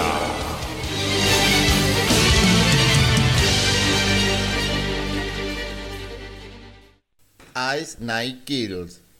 The Plot Seekings. Buenos días, buenas tardes y buenas noches. Hoy traigo a ustedes unos interrogantes profundos ¿Qué es capaz de hacer el ser humano para mantener su propia vida? ¿Cuál es el límite de su resistencia? Y pensando en primera, primerísima persona, ¿cuál sería nuestro propio límite? Imaginémonos en una situación extrema en la que estuviese en juego nuestra propia existencia. ¿Cuál sería nuestra forma de actuar? ¿Tendríamos la fortaleza mental para seguir peleando para mantener nuestra vida? ¿Nos entregaríamos mansamente a esperar que nuestra llama se apague, o algo mucho más inquietante y misterioso todavía, que después de muchos años de estudio todavía no se pudo llegar a una conclusión concreta.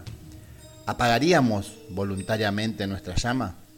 El jueves 12 de octubre de 1972, desde el aeropuerto de Carrasco, Uruguay, despegaba un turbo hélice Fireshield FH-227D de la Fuerza Aérea Uruguaya con destino hacia Santiago de Chile. La aeronave transportaba a 40 pasajeros y 5 tripulantes. El coronel Julio César Ferradas era un experimentado piloto de la Fuerza Aérea que tuvo un total de 5.117 horas de vuelo. Lo acompañaba de copiloto el teniente coronel Dante Héctor Lagurara. Un frente de tormenta sobre la cordillera de los Andes los obligó a detenerse durante toda la noche en Mendoza. Para el viernes 13 de octubre las condiciones sobre los Andes no habían mejorado, pero se esperaban cambios para las primeras horas de la tarde. El piloto esperó y despegó a las 14 horas 18 minutos desde Mendoza. Los pilotos volaban en condiciones meteorológicas instrumentales a una altitud de 5.500 metros de altura. A las 15 horas 21 minutos solicitaron permiso al control de tráfico aéreo para descender. El controlador, en Santiago, sin saber que el vuelo seguía sobre los Andes, lo autorizó a descender a 3.500 metros. A medida que la aeronave descendía, las turbulencias severas la hicieron subir y bajar. Golpearon una corriente descendente de aire, lo que hizo que el avión cayera varios cientos de pies y saliera de las nubes. Se cree que ese fue probablemente el momento en que los pilotos vieron la cresta negra de la montaña que se elevaba frente a ellos. La alarma de colisión en tierra de la aeronave sonó, alarmando a todos los pasajeros. El piloto aplicó la máxima potencia en un intento de ganar altitud. La parte inferior del cono de cola de la aeronave golpeó la cresta a 4.200 metros de altura.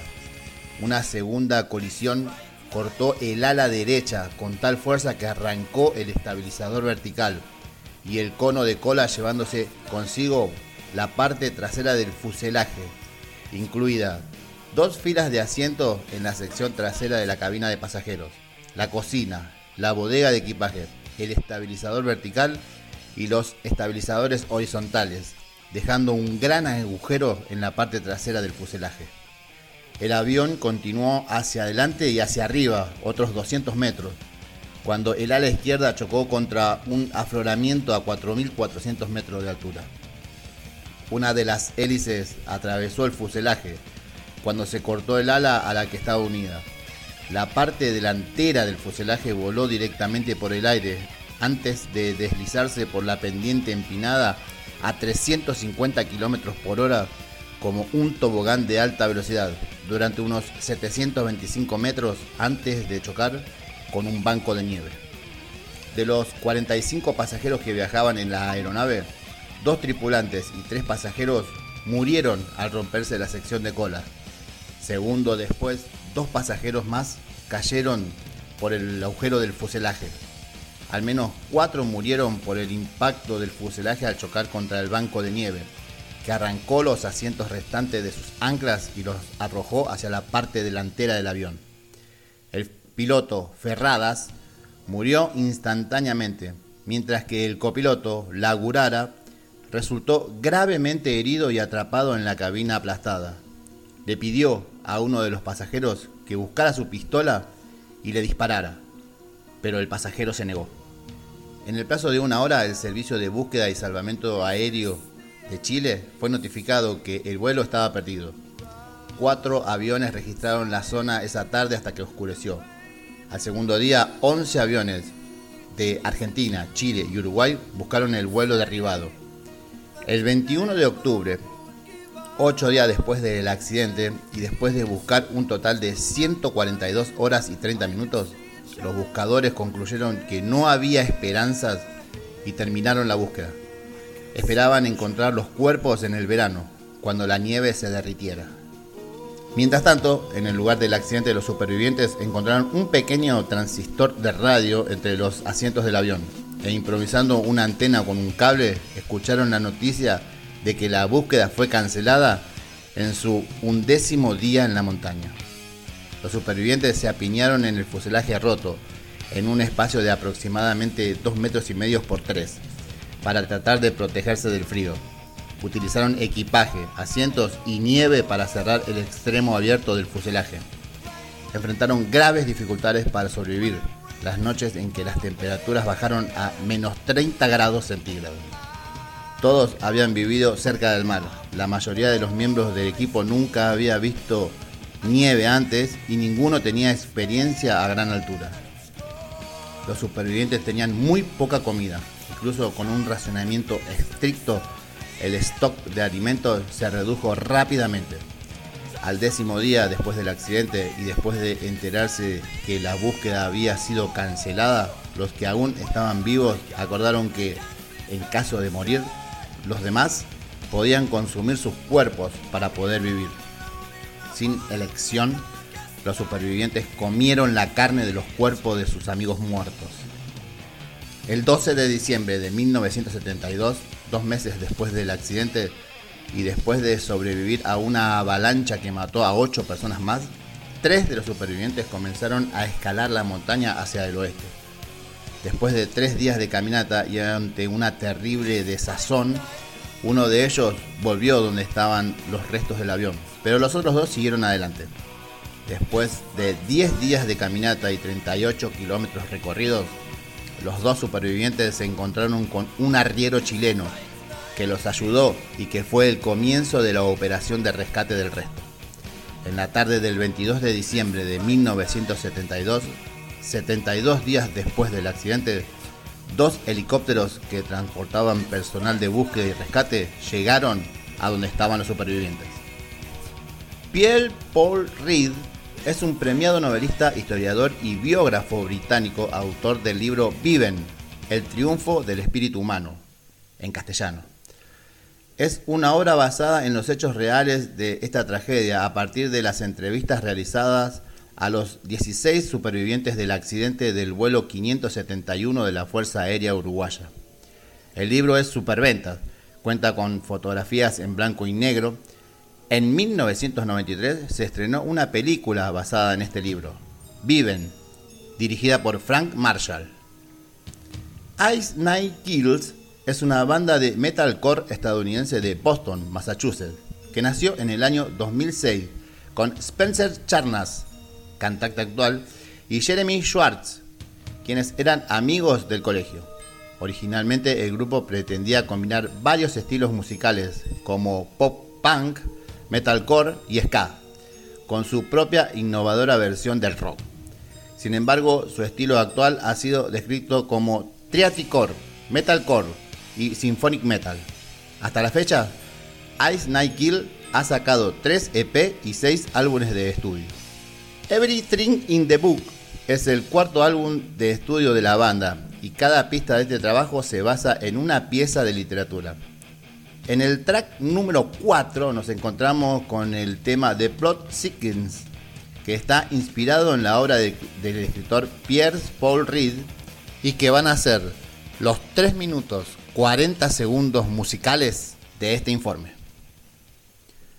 Roberto Canesa, uno de los sobrevivientes describió lo terrible de la decisión que tuvieron que tomar.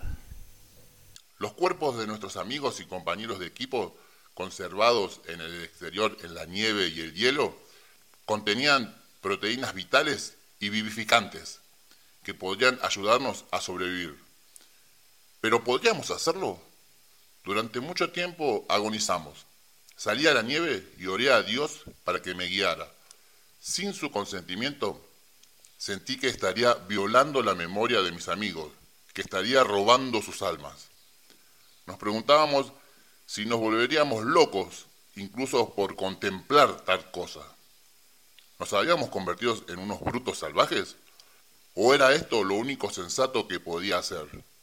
En verdad, estábamos superando los límites de nuestros miedos.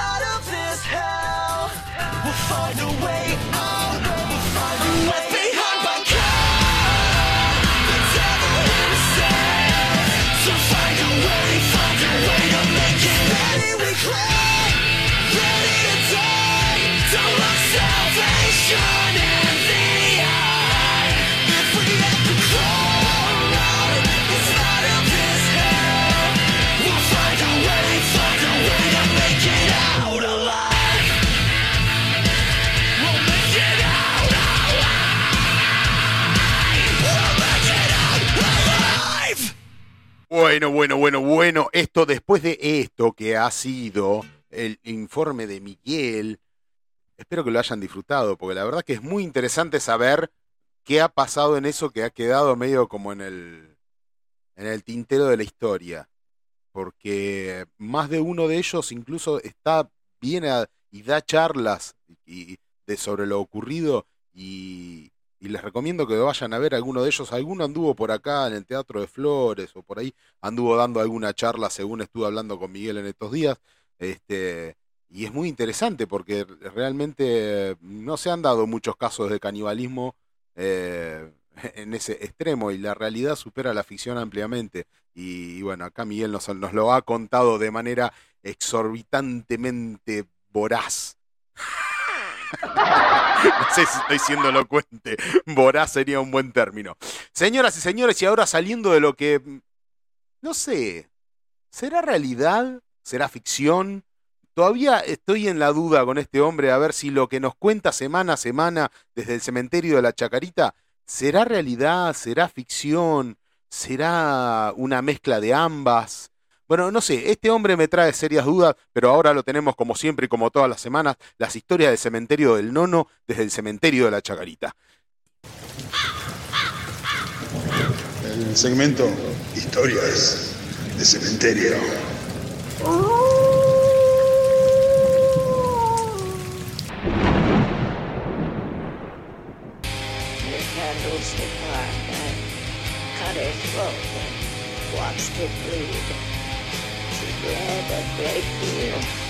It's a problem that I'm working on, brother. All this bleeding.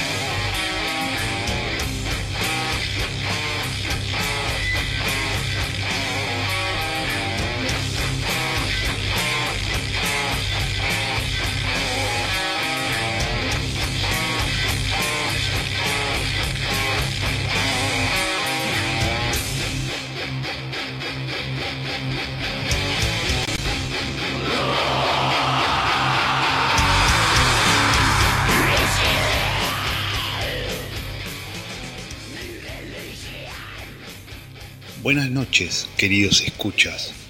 Hoy, un encuentro entre la vida y la muerte. Marcelo había venido de Alemania porque ya su padre estaba por fallecer. La mamá de Marcelo, Roxana, había fallecido una semana después de que él naciera por una hemorragia interna que tuvo, fue de golpe y falleció. Dicen sus tías, sus hermanas, que Marcelo tenía una foto con ella de recién nacido con su madre. Dicen que estaban felices, contentos, la felicidad extrema. Decían sus tías, sus hermanas, que la madre, antes de fallecer, ya sabiendo ella su destino, agarró la foto con su hijo y fue lo último que miró antes de cerrar sus ojos. Ellas creen que esa foto viajó con el cadáver de su mamá todo por el hospital hasta la morgue, de la morgue al ataúd y del ataúd a la bóveda familiar. Nunca nadie más supo de esa foto. Toda su vida Marcelo le preguntó a su padre, José, sobre esa foto, pero el padre no la recordaba.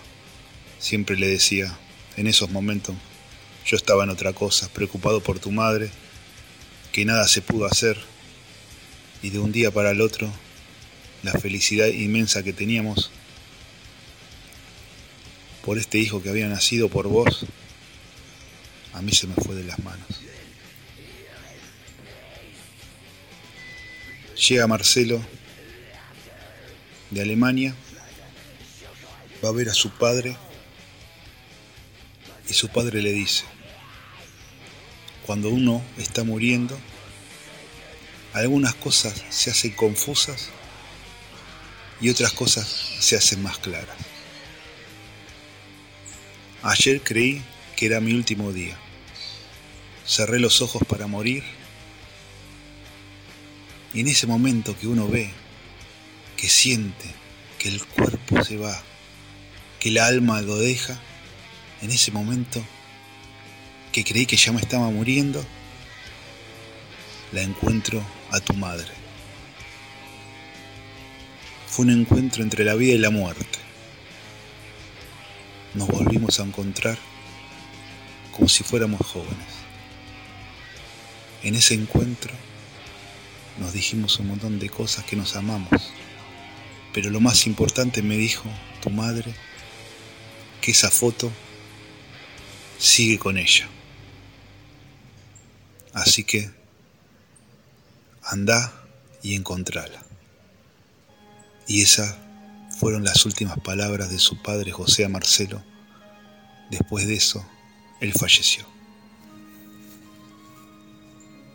Luego de todo el servicio del padre, Marcelo puso manos a la obra, se dirigió a la dirección del cementerio de la Chacarita para retirar el cuerpo de su madre que estaba en la bóveda familiar. Y en esos momentos los conocemos. Nos presentamos Rodrigo Eltano y yo. Nos contó la historia y fuimos en busca del ataúd de su madre, a ver si podíamos hacer realidad el encuentro de esa foto de él con ella. Una bóveda antigua. El Tano y Rodrigo bajaron. Yo estaba con los otros muchachos, con la soga desde la superficie, tratando de sacar el ataúd. Sacamos el ataúd de la madre, lo llevamos al almacén y lo empezamos a limpiar. Estaba lleno de tierra, esa tierra de polvo que se pega en el ataúd.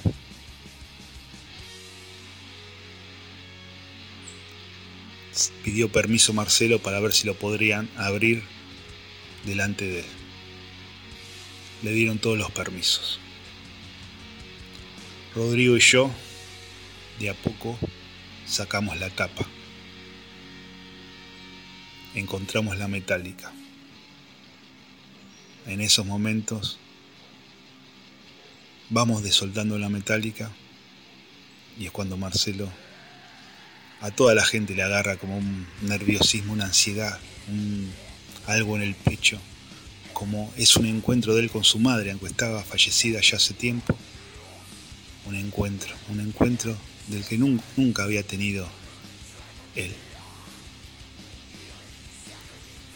Sacamos la metálica y ahí estaba su madre. Para nosotros un esqueleto más, para él la madre. Él como que la veía, veía su piel, veía todo. Nosotros lo que veíamos era puro hueso. Lo dejamos solo un instante, nos retiramos. A los 20 minutos nos llama y nos dice, a ver si podíamos buscar dentro del ataúd, a ver, a ver si podíamos encontrar esa foto. Fuimos buscando con los guantes puestos, Marcelo también. Retiramos el esqueleto, la mortaja.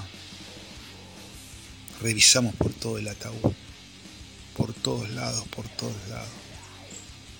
Las tías estaban seguros que la foto estaba con ella cuando falleció, que se le había puesto en su corazón. Estaba seguro. Buscamos por todos lados, por todo el ataúd, lo dimos vuelta de, acá, de un lado para el otro, en cada rincón. No había nada de la foto, no había ningún, ningún mensaje, nada, nada, nada. Muy decaído quedó Marcelo. Nosotros nos saludamos y nos retiramos. Ya era casi la hora de dejar el cementerio. Cuando nos retiramos, ya cambiados, íbamos yéndonos y pasamos cerca de la bóveda familiar donde estaba Marcelo. Y vimos que estaba Marcelo ahí, que iba a abrir la bóveda. Nos acercamos con Rodrigo y le preguntamos, ¿qué iba a hacer? Y Marcelo nos dijo, esta foto tiene que estar por acá, en algún lugar. No quiero irme de acá sin encontrar esta foto. Es lo último que pido, bajar a esta bóveda. Y nada más. Entonces con Rodrigo nos miramos, fuimos a buscar la soga y fuimos a buscar una linterna.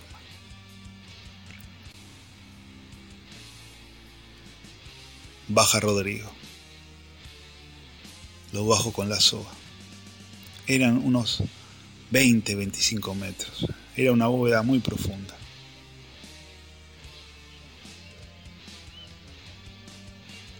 Luego de un tiempo de esperar, escucho que Rodrigo me dice, subime. Cuando lo subo, lo primero que se ve en su mano es la foto de una madre con su hijo. Estaba en la bóveda. Era la foto de la madre de Marcelo con él. Historias de creer o reventar.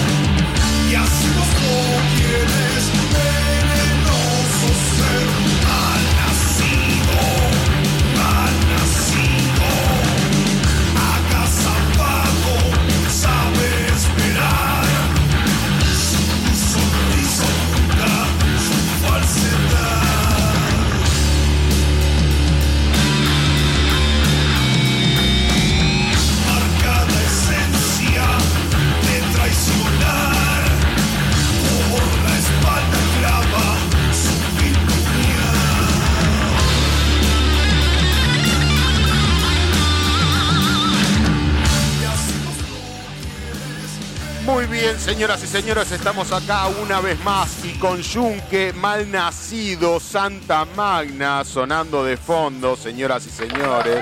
Don Yunque, ¿cómo le va? ¿Qué tal? Buenas noches. ¿Cómo ha sido su semana a esa gargantosa voz guerrera? Bien, bien, una semana activa, bien, linda, calurosa. Calurosa. calurosa. Che, ¿te pegó tan mal como a Sergio? Sergio está detonado, pobre mi amigo, está, está- está hasta, la- hasta las manos, casi que sale y que no sale y casi que se quiere ir a dormir. casi que la fiebre lo está matando. Veo, veo que está, está very difficult. Very, very difficult, sí. ¿Estás bien, Sergito? Sí, sí, sí, de una, Me, claro. me preocupás, Eh, amigo. Bueno, no nos podemos, no podemos dejar sin terminar una, una edición de, de que se Sí, pueda, que se puede, ¿cómo que no se puede? Mañana, será, mañana será otro día, mañana no se va a trabajar. Todo. Ah, mentira, ojalá.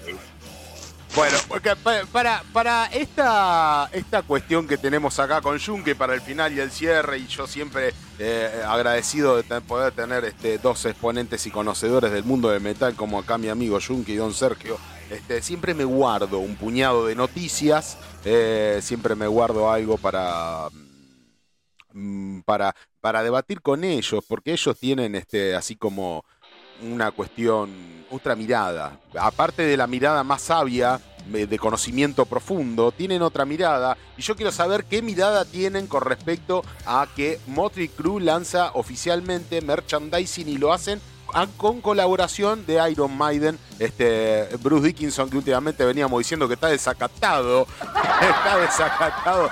Tiene por todos lados el tipo, desde la marihuana, la pelea, eh, viste, decir de que ahora salió, Jun, que vos no estabas, te la perdiste, salir con la noticia de que Lady B, Lady B eh, marcó lo que era él eh, en vez de ser baterista, que era lo que él quería hacer, eh, pasó a ser cantante, pero no porque la canción lo inspirara a eh, ser un artista dentro de las vocales, sino que porque decían, si estos tipos hicieron esta, esta canción y que dieron la vuelta al mundo y ganan millones, yo tengo que hacer lo mismo. Yo tengo que ganar millones, no Mirá. puedo ser baterista, tengo que ser cantante y componer cosas como esta para ganar millones. Se zarpó, con eso estuvo mortal. Bueno, y ahora en este caso y sumado a eso, Junque, le quería decir para usted que no estuvo, porque con Sergio sí estuvimos, porque usted viene a, a este programa a la hora que se le canta la pelota y con eso pone de excusa de que está trabajando y que no sé qué. Este, mm, palo, palo para allá. Eh, em, Palo, palo. Sí. Eh, ¿Facturó hoy? Hablando de facturar, ¿facturó hoy? ¿Cuánto facturó hoy? ¿Cuánto factura la sanguchería un día normal? ¿Cuánto factura a fin de año? ¿Cuánto se lleva usted? Yo no, yo no, no facturo porque la sanguchería no es mía. No es suya, pero usted cobra un sueldo por los sándwiches que hace, mi amigo. Por lo tanto, debería interesarle cuánto es eh, el capital de la patronal para el- ejercer hago 5 mil, hago reclamo 100 de para mí. salarial. Bueno, está bien. Así. Usted lo que no tiene en cuenta es lo que hace Motley Crue. Motley Crue tiene merchandising oficial, lo pone en colaboración con Dickinson y Iron Maiden. Motley Crue que está cada vez más cerca de cumplir una gira mundial. Eh, Latinoamérica va a ser uno de sus objetivos junto a Iron Maiden. ¿Usted iría a ver a Motley Crue? eh, ¿Iría a ver a Iron Maiden Jamás. y se fumaría a Motley Crue? No, jamás. o sea que tan fanático de Maiden no es porque no es capaz de hacer el sacrificio para este sacrificio de fumarse de fumarse a, a Motley Crue dice según él Eh, la No, camiseta puedo, Sí. puedo ir a verlo tranquilamente. Puedo sacar el ticket y- e ingresar Solo al para estadio o al campo donde de mierda sea la hora que toque la banda que hace música. Sos hija de... La camiseta de Shout at the Devil tiene el diablo de The Number of the Beast y es aunque no lo men- mencionan por, por las llamas amarillas y la criatura con rojos en los deltas. Una mezcla entre el logotipo habitual de Motley Crue y este, el de Iron Maiden para... eh, eh, para The Number of the Beast. Eh, solo quedan en tallas S y M, ya lo sacaron a la changa. Dice, este, eh, mientras la gira latinoamericana de Iron Maiden está por confirmarse, Motley Crue ya anunció fechas para la llamada World Tour, este, mm, conciertos en México, Monterrey, en Bogotá, en Lima, Perú, en Santiago de Chile y en Brasil. Argentina por ahora no, así que ya están las camisetas a la venta. eh, con un valor de 30 dólares. ¿Pagaría usted una camiseta 30 dólares? Eh, Traduciéndolo 30 dólares, ¿cuánto sería? Eh, 30 dólares, 3, 3, 3, 9. Y son como, No, más. como mucha plata. Un montón, sí. Sí, nueve, nueve luquitas. 9 como lucas, nueve ¿no? lucas. No, 9, 30 por 300. sí, sí, Sí, sí, Y sí en la 30 por re- 3, 9 lucas. No, no, porque. No, está no, bien. no. Bueno, está bien. no. Usted porque no le gusta Motley Crue. Usted porque no le gusta Motley Crue. Sí, Pero claro, ¿para qué me pregunta, amigo? Si no, que, no, quiero, no quiero tener nada de esa no, gente. ¿no ve cómo me pongo? ¿Para qué me preguntas si no ve cómo me pongo? Claro. Ghost gana premio al disco favorito de 2022 Contra. enfrentándose a Coldplay, Red Hot Chili Peppers y Imagine Dragons. Impera, Impera, el disco de Ghost, que fue superior para la Academia de American Music Awards, este, ya que ganó el premio al disco favorito 2022, que compitió con otras bandas como Coldplay, Red Hot Chili Peppers, Imagine Dragons y Imagine Gun Kelly. Eh, Muy bien, una, una batalla más ganada para está bien, eh, eh, ganaron. los, los luchadores de lo que no le importa nada. ¿Qué le importan esas cuatro bandas? Bueno, pero Ghost está dentro del mundo del metal, a vos porque no te cabe, pero hay gente que sí está dentro del espectro del metal, a mí tampoco, me parece lo mismo, pero la verdad que, que Red Hot Chili Pepper, a veces, pero haberle ganado a bandas con tanta popularidad como Coldplay eh, y Red Hot Chili Peppers, es mucho decir. O sea, también... eh, Popularidad, Coldplay acá. No sé si acá Tampoco. solamente, eh, no, no, tiene, tiene, Bueno. bueno, bueno, está bien, qué sé yo. Sí, ¿a dónde mierda van a hacer 10 10 shows en un estadio? Los, nominados en 37 categorías fueron seleccionados en base a las interacciones claves a los fanáticos y a través de las listas Billboard que incluyen streaming, venta de álbumes, canciones, transmisión de radio, ganancias, brutas, giras. Sergio, ¿a vos te gusta Ghost? No, no, no, la verdad que no, me parece una cosa muy mediocre, muy chota, muy sosa, muy sin nada. Opino igual. Pero pegó, ¿viste? Como No, decía cada Estamos los tres de acuerdo, ¿eh? en eso estamos plenamente Sí, de acuerdo. A mí también me parece una garcha. me parece que son este, la degradación de lo que de lo que fue el metal y lo que pretende ser la cosa en el medio ni siquiera bizarra, es una cosa de... No, a mí me, me aburrió. Yo me compré un, un. CD porque digo, bueno, viste, no. Fui directamente y me lo compré. Es lo que le- eh, lo triste es que eso es lo que pretenden mostrarle como metal a las nuevas generaciones, porque las nuevas generaciones consumen eso porque tienen muchas plataformas eh, digitales, entonces están como muy metidos en el mundo digital y como que a los pibes les llega mucho. Y a los pibes les llega con el mensaje de que eso es metal. Bueno, pero voy a hacer una, una frase que a vos te gusta mucho. Si por ahí entran al metal, está bien, se lo perdono. Si por Ghost entran a escuchar otras, Ah, otras bandas, Y bueno, eh, pero no Sí. creo, no creo, porque Ghost tiene una, una- un sentido del merchandising bastante mm, único y propio. Entonces no deja margen a que vos eh, de ahí dispares a escuchar otras cosas. Simplemente Ah, escuchás personal. Ghost. Escuchás Ghost y decís, yo escucho metal porque escucho Ghost. No, no, no, flaco, vos escuchás una pavada mercantilista que nada tiene que ver. Eh, tendrías que escuchar esta banda, esta, esta, esta, otra, y después elegí lo que te guste. Pero Ghost definitivamente no es la impronta más. No, es, no sería, la, no, no sería el, el- el frasco de la mayonesa. Es el frasco. Lo que hay adentro no es mayonesa. Básicamente. puta Ya. que los parió. Trivium. ¿Qué? Hice un quilombo este ¿no? con la mayonesa. ¿Qué carajo? Entre, entre el Fernet, No, y la mayonesa. sorprendió. ¿Para qué? ¿Qué, qué frase Pero qué analogía que te dice, papá. Vos compras. Escuchame una cosa, la analogía esta no es para cualquiera. Vos compras un frasco de mayonesa que dice Hellmann's y después metés adentro y resulta que mermelada de frambuesa. Y vos decís, ¿qué onda? Si yo compré mayonesa, ¿cómo me vas a vender mermelada de frambuesa en un frasco que tiene la etiqueta de mayonesa? ¿Cómo me vas Mira, a en, decir? primer, en primer lugar, vos nos tratás de viejo a nosotros y comprás mayonesa en frasco. De- en frasco dispará, y de, de frambuesa. Y de vidrio. Ah. Mayonesa en frasco, compra ahí, te pone ese viejo a nosotros, por Dios. Y bueno. Puta. No sabes qué decir, boludo. Te quedaste. Trivium confirma fecha en Argentina para el Northfest Road Show. Atentos viejos ustedes que son altos fanáticos de Trivium. A pocos días de iniciar el Mundial y Argentina y que le, más feliz con los partidos y que Messi y que... ¿Qué? ¿Qué Messi el partido? ¿Qué mierda me importa? Bueno, luego de estar Bueno, ofreciendo... no tenés que ser así contra. ¿Eh? Porque a vos no te guste, vos sos un, un- un porcentaje mínimo de gente que no le gusta el fútbol. Ah, mira vos, ahora recién estábamos hablando de Ghost y soy el porcentaje mínimo ahora. Pero mira vos, pero ¿por qué no te vas a, a- a ver a Messi los partidos y el Mundial? Porque hoy no juega, porque si no, estaría viendo partido. Bueno, Trivium en la ciudad de Buenos Aires como parte del famoso eh, Northfest Road Aguante Show. Messi. Este, recordemos que el país argentino ha sido uno de los elegidos para ser la sede del Side Show Road Show, un evento que cuenta con cabezas de cartel de festival organizados por Slipknot y que sirve eh, para ante una sala para el mega evento que viene preparando para el siguiente año. Trivium aprovechó sus redes sociales para confirmar que se presentará el 15 de diciembre en el complejo Art Media y las entradas están disponibles para conseguir eh, en preventa en eh, passline.com.ar. Así que Trivium eh, en el Side Show Notfest Road Show es como una previa al el Notfest oficial. Este Trivium el 15 de diciembre en el complejo Art Media Buenos Aires y las Muy bien. entradas están a la venta.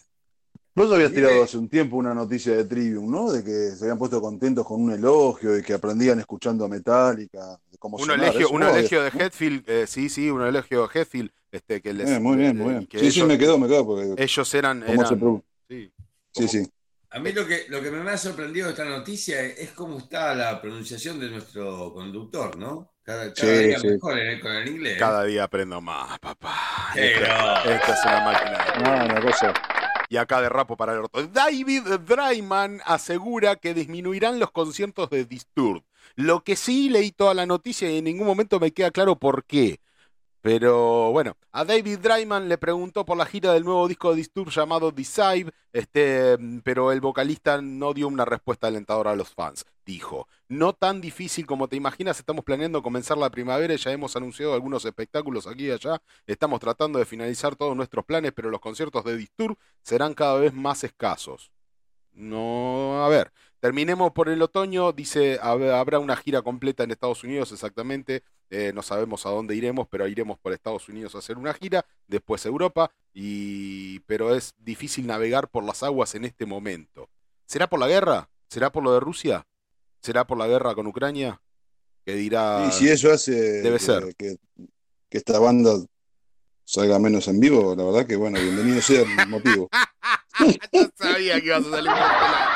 Y esto, viejo, no le gusta nada, no le gusta nada lo nuevo, todo lo viejo, todo lo. ¡Ah!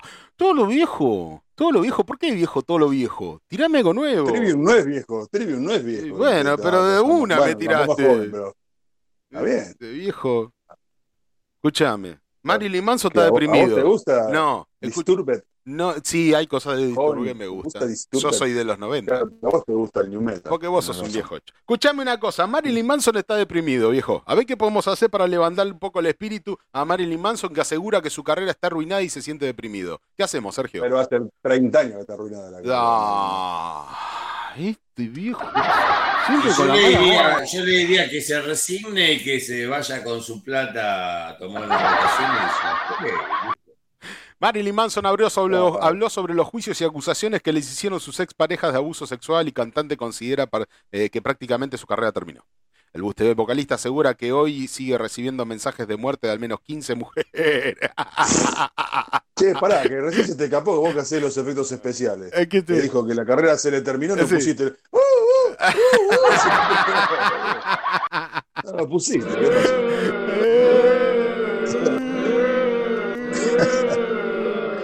que vuelva a Que con vuelva amor. Carlos, que vuelva ya. Escuchame una cosa. Megadeth, Megadeth publica su cover tributo a Judas Priest, lamentablemente, y lo he salido a buscar, no lo pude encontrar. No lo pude encontrar porque lo, lo tienen así como guardadito. Pero hay un cover de Megadeth eh, tributo a Judas Priest. Eh, Megadeth lanzó un nuevo single y esta vez un cover de Judas Priest, precisamente la canción Delivering the Goods del disco Killing Machine. Este, el track está disponible exclusivamente en la plataforma Amazon, por eso no la puedo encontrar, porque Amazon es muy restrictivo y, la... este, mm, y es la banda de Dave Mustaine celebra la inducción al Salón de la Fama del Rock and Roll del Metal God este, con este tributo. Fue un regalito que le dijo, che, bienvenido al Salón de la Fama del Rock and Roll y grabamos este cover para vos. Y le tiró ahí el colorete, un cover que no lo, lo tengo, no lo tengo porque está en Amazon y no lo pude encontrar y no hay pirata porque Amazon es muy muy celoso con respecto a eso. Dice, hay muchos comentarios a favor de este cover y otros señalando de que la banda, de que bandas como Skid Row lo hicieron antes y además hay fans que lo pidieron para Spotify. Sí, lo queremos escuchar. Amazon, ¿quién tiene Amazon? Bueno, hay un puñado de gente que tiene Amazon, pero bueno, nada, no me lo dejaron escuchar, así que me quedé con toda la gana. Eh, ¿Tienen las entradas para el Monster of Pero no Rock? está en ningún lado. No está en Amazon, no lo pongo. Amazon no te deja piratearlo.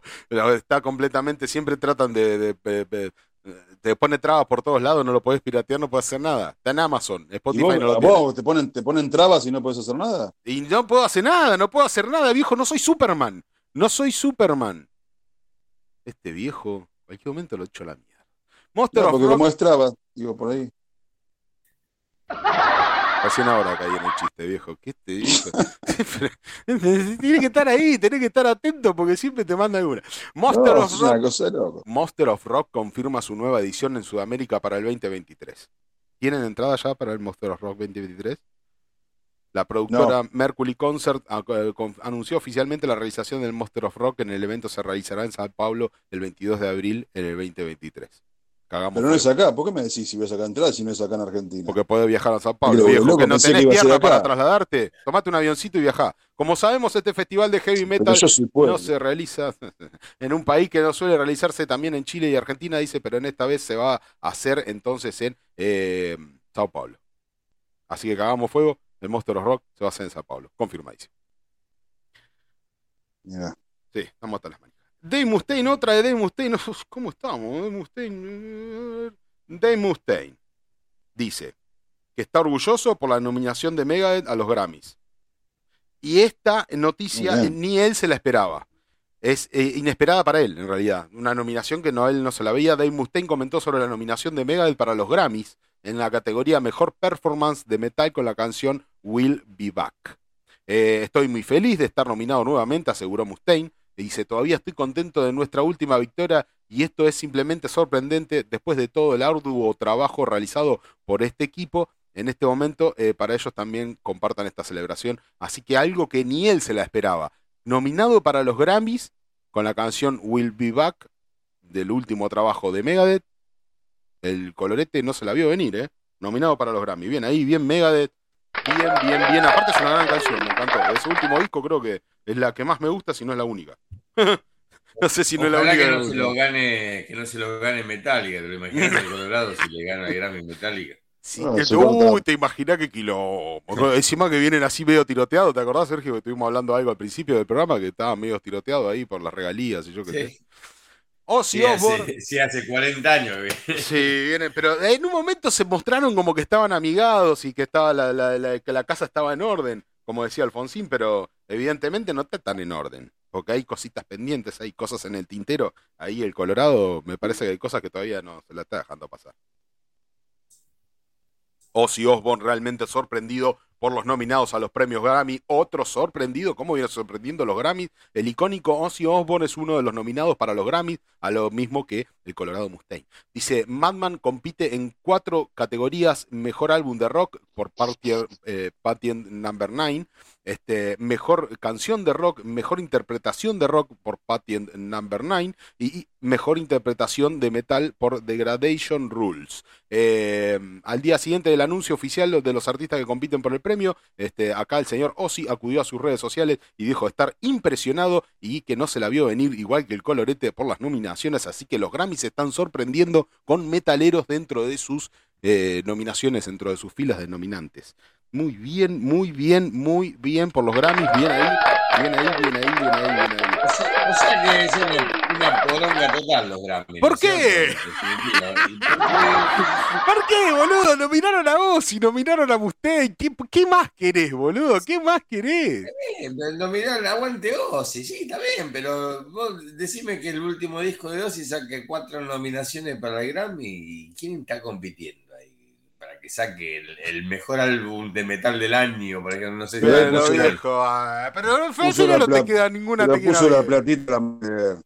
Nunca te queda bien una. Si nos tienen en consideración para los premios mundiales realmente relevantes en el mundo y que todo el mundo ve y que los vea todo el mundo y ponen al metal como nominado para los Grammys, es algo que lo ve todo el mundo.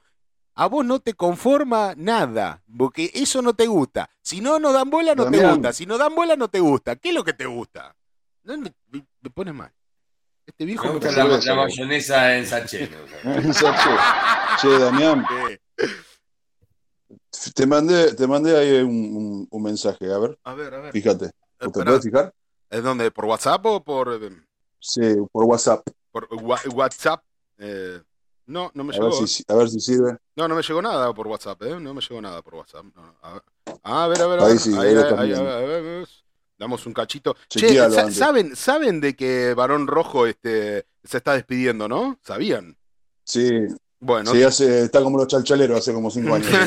Sí, Bueno, te- sí, sí, yo estaba te- buscando data tenemos algo- tenemos algo- ayer. tenemos algo de una y- entrevista en, en eh, pa- para, tenemos algo de una presentación en Vorterix.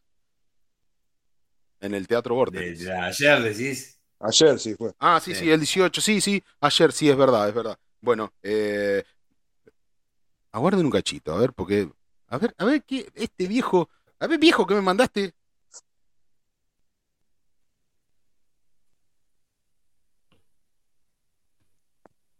Che, qué misterio, loco, ¿qué pasa? Sí, no sé qué me mandó este viejo, lo estoy, tratando de chequear. Chequealo, chequealo. Pues ni, sé- ni yo sé lo que te mandé, mira. Una, can- una canción me manda este viejo. ¿Y qué Constante, es? constante tensión en la despedida mundial de Barón Rojo el sábado 26 de noviembre en Vorterix. Fue la despedida. ¿Y qué es la canción te la banda tocaba antes de Varón, ¿no? Sí. ¿Qué será, eh? No me doy cuenta, viejo. ¿Qué es? Bueno, aguantá que ahora lo, lo ponemos, eh, ponemos el, el audio lo ponemos a- al aire para que lo escuchemos todo. Pero me pasas estas cosas. Viejo, estas cosas no se hacen, estas cosas se hacen en la preproducción, viejo. No se hacen al aire así, a de manera alocada. Bueno, aguanten un cachito. A ver. A ver, a ver, a ver, a ver. A ver, a ver. Acá No estamos, sé, no me fui a ningún lado. Ah, No, no me fui, no me fui, no me fui, no me fui. No me fui, Se señoras y se señores. estoy. no sé qué. No, sí, acá estoy, acá estoy. Esto es una locura. Bueno, mientras estamos esperando a ver lo que dice este, eh, lo que me mandó Don Junque, eh, fue la despedida entonces en Vorterix el 18, a las 18 horas fue en el, sábado 26, eh, en Teatro Vorterix fue la despedida de Barón Rojo, que tocó constante tensión, eh, la canción de despedida fue lo que eligieron el 26 de noviembre. eh, en el Teatro Vorterix, una banda de rock y hard rock de 25 años de trayectoria, creo que ustedes conocen a Barón Rojo, obviamente. Mm, así que bueno, ha, sido lo que ha sido la despedida que lo están haciendo en varias partes del mundo. Han actuado en Chile, han actuado en, em, en, en Brasil, Sao Paulo, si no estoy muy equivocado. eh, y lo vienen haciendo en varias, en varias partes del mundo, como que están haciendo una gira de despedida bastante interesante, grosa a nivel, ¿no? Dando vueltas por, el- por varias partes del, del, del globo terráqueo. Sí, sí, una banda muy importante, una banda muy importante. Sí. De habla hispana, la- de las más importantes. Del año, del año que le pidas, ¿no? ¿Es esto? Varón Rojo, qué grande. La banda ¿De tiene. qué? Y la banda es contemporánea. Sí, la banda. con- ¿Contemporánea con quién? A ver. digamos, bueno, ¿Contemporánea a quién? 88, Riff. Ah, mira, sí. ok. Sí, sí. Barón Rojo tocaba con, se codiaba con los grandes, se codiaba con Judas, con Claro, con claro, Mike. totalmente. Sí, sí, sí. Ojo. Estaban en ese, en ese nivel de, de- de- en ese momento. ¿no Marcaron cierto? una generación Sí, Barón sí. Rojo. Eso, eso sí lo que sé, porque yo la verdad que no soy ni un gran escucha de Barón Rojo, ni eh, eh, nunca me llamó demasiado la atención, pero cada vez que nombro a Barón Rojo y lo nombra Tratan alguien, de volver los desertores del rock. sí. Pero es tarde ya. Qué grande, boludo, varón. No me abra los ojitos como que si se lo estuvieran puerteando, amigo. ah, te fuiste. ¿eh? No me gusta que me no estén querés. observando. A ver, a ver, Junque, a ver qué hiciste.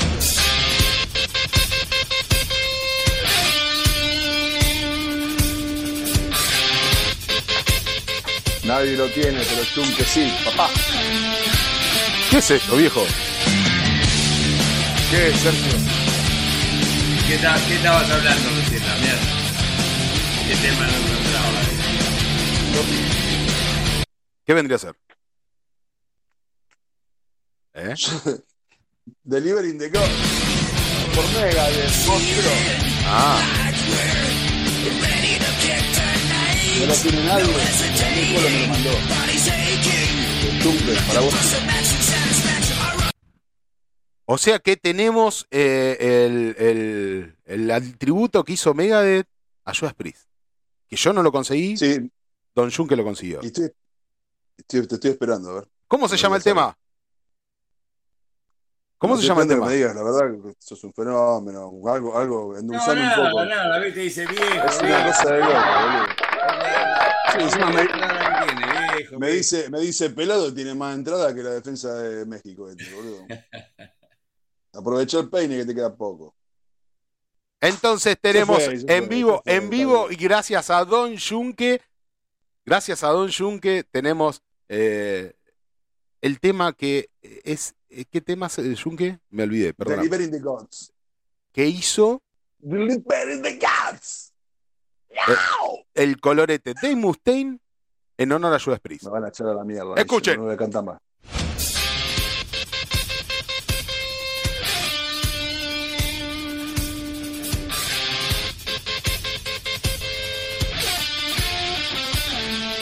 Exclusivo que se pudra.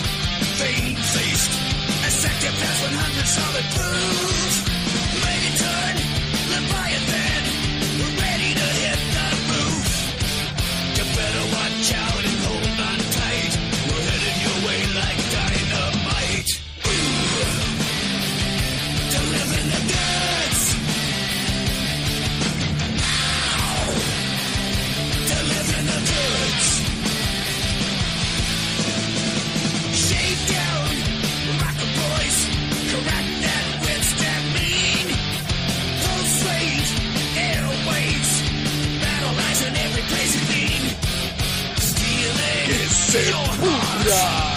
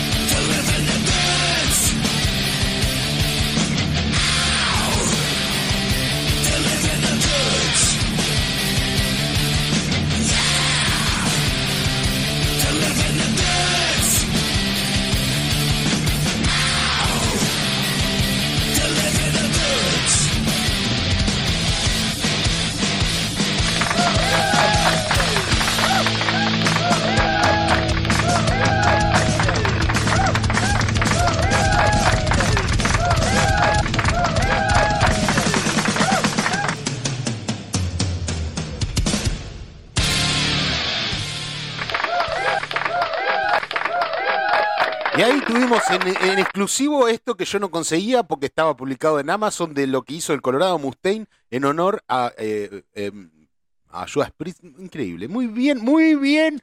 Qué producción que tenemos, señoras y señores. Qué producción. Muy bien, Don Jun, que ha estado excelentísimamente bien. Rápido, ágil, conciso Bueno. y con mucha carga auditiva.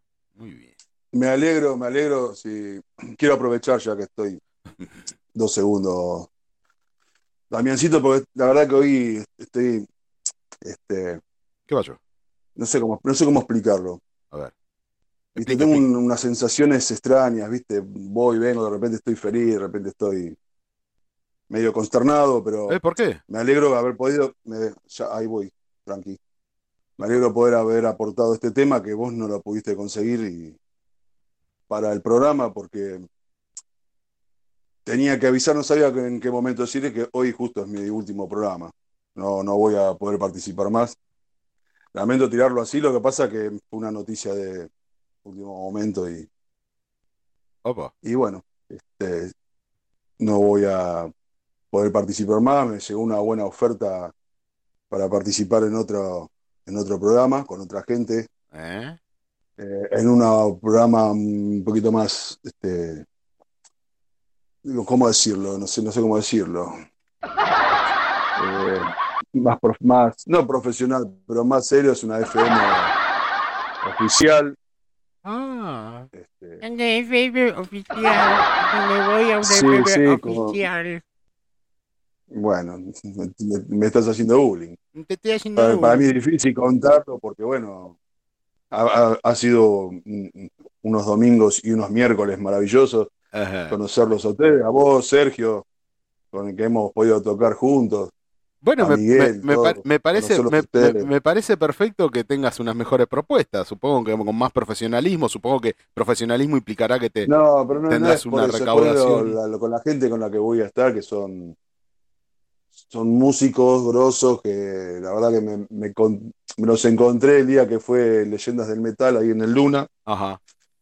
Y, y bueno, desde ese día que me están, me están meta a mandar mensajes y bueno, Bueno, hoy a la tarde me terminaron de convencer. bueno, listo, perfecto, espectacular. Entonces, don Junque, este, mm, obviamente que le deseamos lo mejor, eh, que tenga la mejor de las suertes y que. Decime bueno, algo, Sergio, por Sí, favor. no, yo me quedo helado, quedaste pero la callado. verdad que bueno, es, es como que eh, si, si es para bien, hay que darle para adelante y nada, nada, hay que darle para adelante si es, es para bien.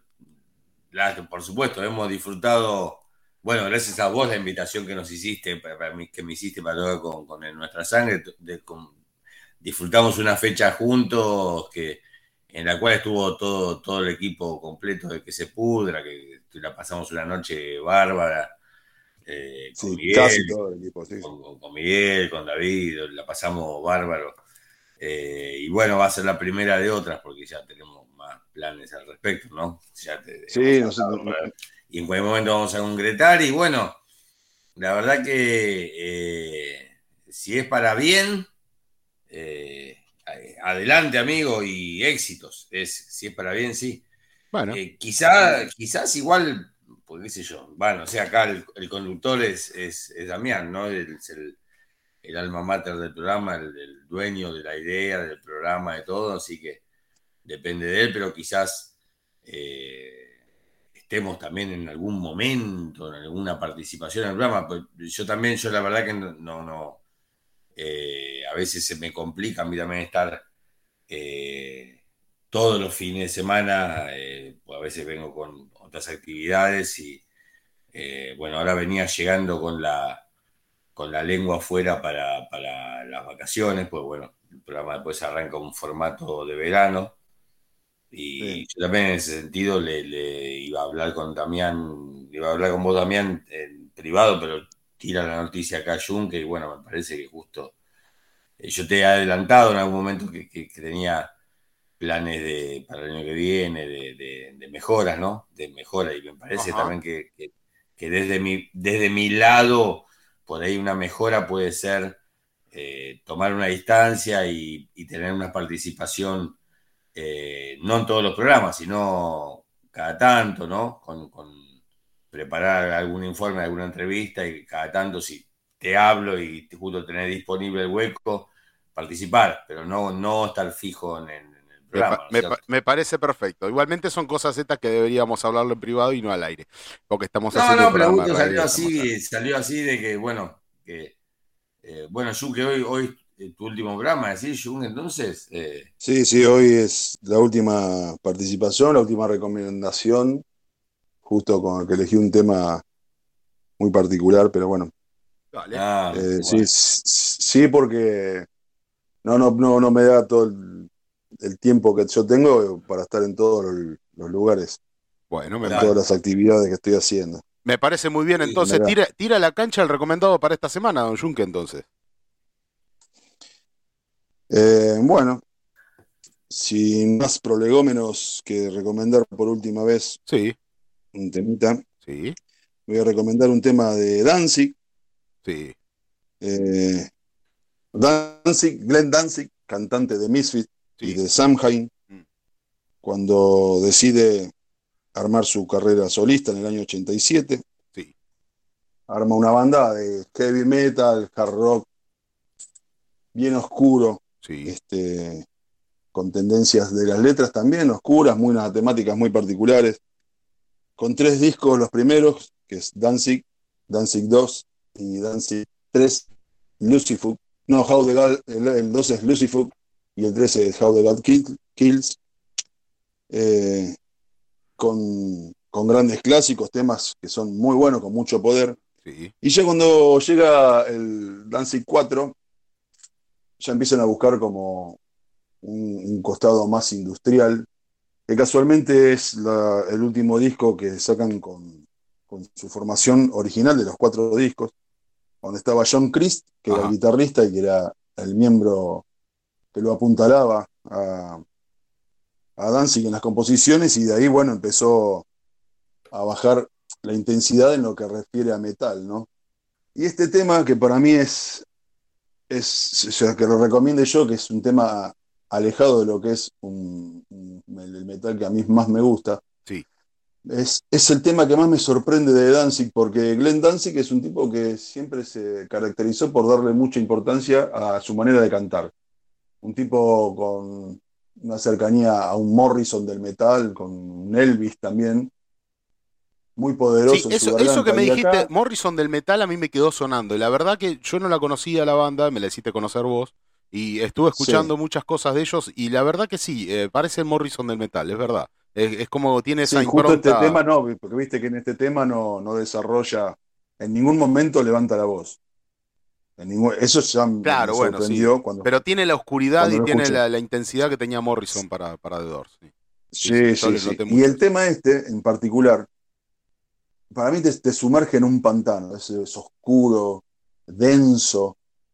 Y lo que más me llama la atención, bueno, la- la- el- el- hay un detalle que es la- cómo grabaron las guitarras, que está, mezcle- que está grabado y mezclado al revés la guitarra. Ah, mira. no está grabado al derecho, sino está hecho al revés. Y que justamente Danzig, que se caracteriza por su potencia de voz, en el único momento que vendría a ser el estribillo, que no la levanta la voz, sino que la ensucia con una distorsión y, y que todavía ganan en intensidad y lo que yo diría en ahogo el tema, porque es un tema como, es un pedido de, un pedido de, de ayuda. Yo lo veo así como alguien que está desesperado y, y está ahí en las últimas Ajá. y, y está pidiendo.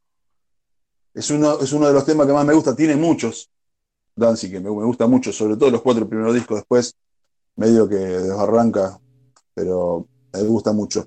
Y el tema, bueno, del disco volumen 4, igual al que le guste este tema o le quiere investigar, arranca del primero, se llama Can't Speak. Escuchemos entonces.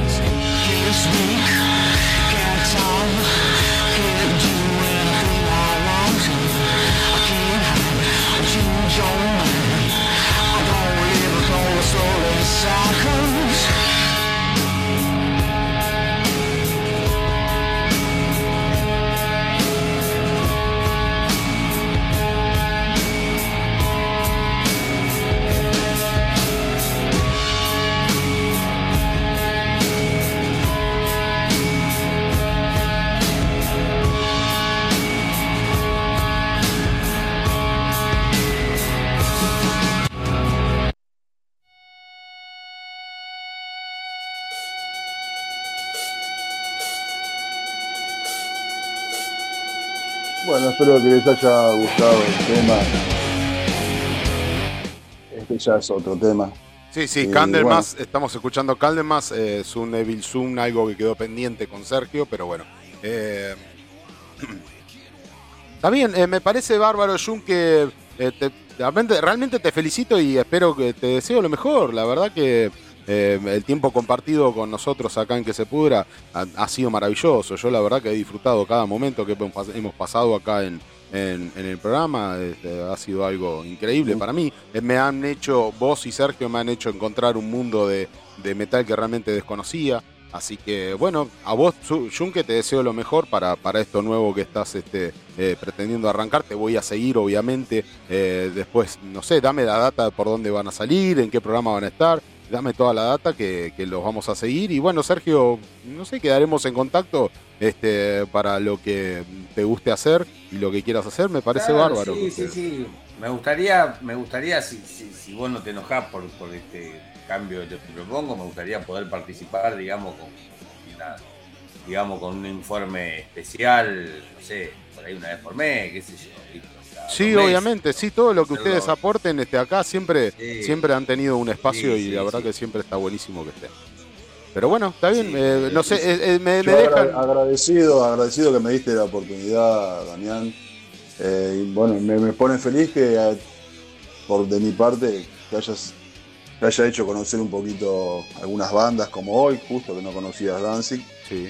Y bueno, que lamento que te lo haya dicho así, pero es, ya no, no iba a poder aparecer más y me quería despedir de los que escuchen el programa y de ustedes acá, Bueno. en el lugar donde nos conocimos y donde hemos sido tan felices. Me Sí, parece. sí, muy- la verdad que, bueno, y nosotros vamos a ir en contacto, Junque, con la, con la Sí, fecha, nosotros obvio, sí, sí. Algo vamos a hacer y bueno, Bueno, así que los felicito, estoy en medio como en- entre melancolía y, y- y tristeza por no poder tenerlos más en el programa, pero eh, bueno, las cosas se dan así, no hay ningún problema. Eh, por ahí un poquito les reprocho de que esto me lo deberían haber dicho por privado y no al aire. Eso sí no voy a acogotar, si los tuvieran vivos los acogotaría, pero bueno, está bien, ¿no? después de eso, más allá de eso, les deseo lo mejor, obviamente, que tengan la mejor eh, de la suerte, vos Junque con tu proyecto y, y bueno, lo que ambos puedan hacer y Sergio con el Nuestra Sangre y aguante Santa Magna, obviamente. Lo mejor, lo mejor para ustedes. Lo mejor para ustedes, les deseo lo mejor. Señoras, Ah, sí, sí, bueno, me, alegro, Damián, que lo tomes así porque, bueno, de- es, es la onda que hemos hecho, pues, estuvo muy copado, también para mí. Dale. Dos años, dos, dos temporadas, bueno, estuve, de- la verdad que eh, muy feliz de haberlas hecho, muy agradecido de que me haya dado la oportunidad. Eh, muy agradecido a David, a David, porque David fue que nos, nos David. hizo y fue, el chicle, fue el chicle que unió este, esta, Sí, este sí, sí, así que la verdad también se ha disfrutado mucho, hemos, hemos- nos hemos divertido, la hemos pasado bien, hemos hablado, hecho lo que nos gusta, ¿no? Hacer, eh, eh, hablar de música, pasar música, escuchar música, es lo que nos gusta. Impresionante. Así que fue un placer enorme, fue un placer enorme y bueno, yo todavía, eh, todavía voy a estar la semana que viene, voy a estar todavía, así bueno, pero bueno, ya lo anuncié, eh, ya le anunciaba a Junque y yo te lo iba a decir por privado, pero ya, bueno, ya cuadraba como, bueno, vamos. Bueno, bueno, muy bien. Entonces, este, dicho esto, eh, vamos a dar eh, final a, a- a esta, eh, eh, esta Me emisión para faltaría el mi recomendado todavía, Damián. Eh, bueno, dale, ¿lo Claro. tenés? Eh, ma- ma- mandamos, sí, sí, vos porque me habías dicho de que por ahí sí, no sí. lo tenías. Bueno, yo tenía el recomendado de la semana, Sí. pero igual, no sé, eh, eh, me- si querés, como Junque se, se nos está yendo ya a partir de ahora, Sí. de ahora, eh, te dejaría a vos eh, que elijas qué, qué tema te gustaría recomendar vos como para despedir a Junque y a mí, para despedirme a mí, si bien todavía estoy la semana que viene, pero eh, qué tema te gustaría Yo recomendarlas a, a- recomendarlas a ustedes, yo no les puedo recomendar claro, nada. Te cedo mi, mi lugar en el recomendado como para que vos eh, recomiendes un tema de despedida para, para Junque y para mí, porque yo también, Junque ya se va hoy y yo me voy la, ya la semana que viene o la otra, así que, ¿qué tema nos recomendarías? Eh, no sé, pensá, pen- pensá uno que no sea, lo que sí, a ver, te, te ayudo. A- elegite un tema que no sea ni de Motley Crue ni de Def Leppard. Ni la poronga que puso el otro día, eh, el cover ese, con piano. Doctor Phil, sí. Sí, así te, te podés garantizar de que estos momentos no te vuelvan a ocurrir. Sí, lo, lo volvés a pasar un tema de, de un doctor Phil, bueno, si te renunciamos en serio, bueno. Así que. así que. Como el 28 de diciembre no va a estar en vivo el programa, te lo adelantamos hoy, papu.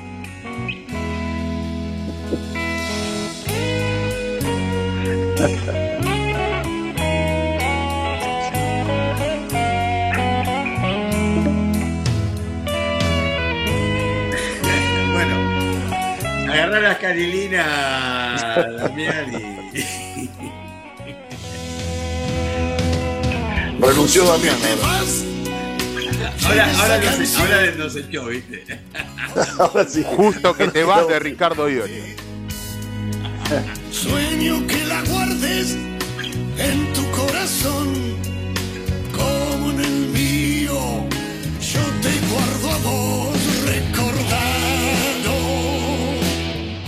No me Sí, olvides. sí, que yo no sé qué vos qué opinás, pero a mí este, este también me hace pensar en hacérsela en serio este tema que acaba de elegir. Sí, boludo. ¿qué Sí. querés? Es triste. No, no, No, no, no ayuda. Creo que nos pasa esto, boludo. No ayuda, no ayuda. Lo que nunca te negué ni de negarte. Me pone fuerte, ¿eh? Hijo de puta, ¿eh? Justo que te vas, me recuerda esta canción. Eh, Mirá. Y justo que te vas, justo ahora que estábamos en lo mejor y te vas. Justo que te vas. No es justo que te vayas, que no es lo mismo.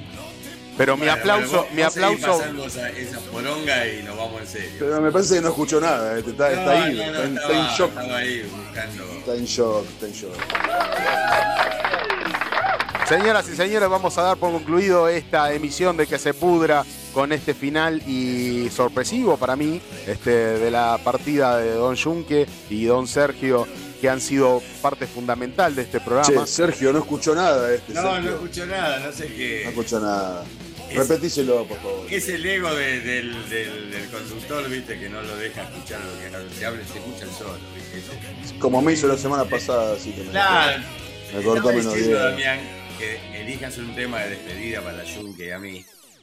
Pero que no sea ni de Les Leppard ni de Motley Crue, porque si nos volvés a pasar Doctor Philbu como nos pasaste la otra vez, te renunciamos en serio, guacho, ¿eh? Estás, estás tenés amarilla, ¿eh? Te, te renunciamos en serio, ¿eh? Yo les voy a comentar algo. Y se los voy a decir en serio. Esto que, eh, eh, esto que van a escuchar ahora es Doctor Feelgood. No, no, chao, chao. No. Chao, Sergio. Gusto, Estamos en contacto. Fue un placer y, y hasta siempre, Damián. Doctor Feelgood. Porque no sé si ustedes sabían que Doctor Feelgood era una banda en la cual se inspiró. Motley Crue para hacer Doctor Feelgood. ¿Alguien eso? tiene hambre?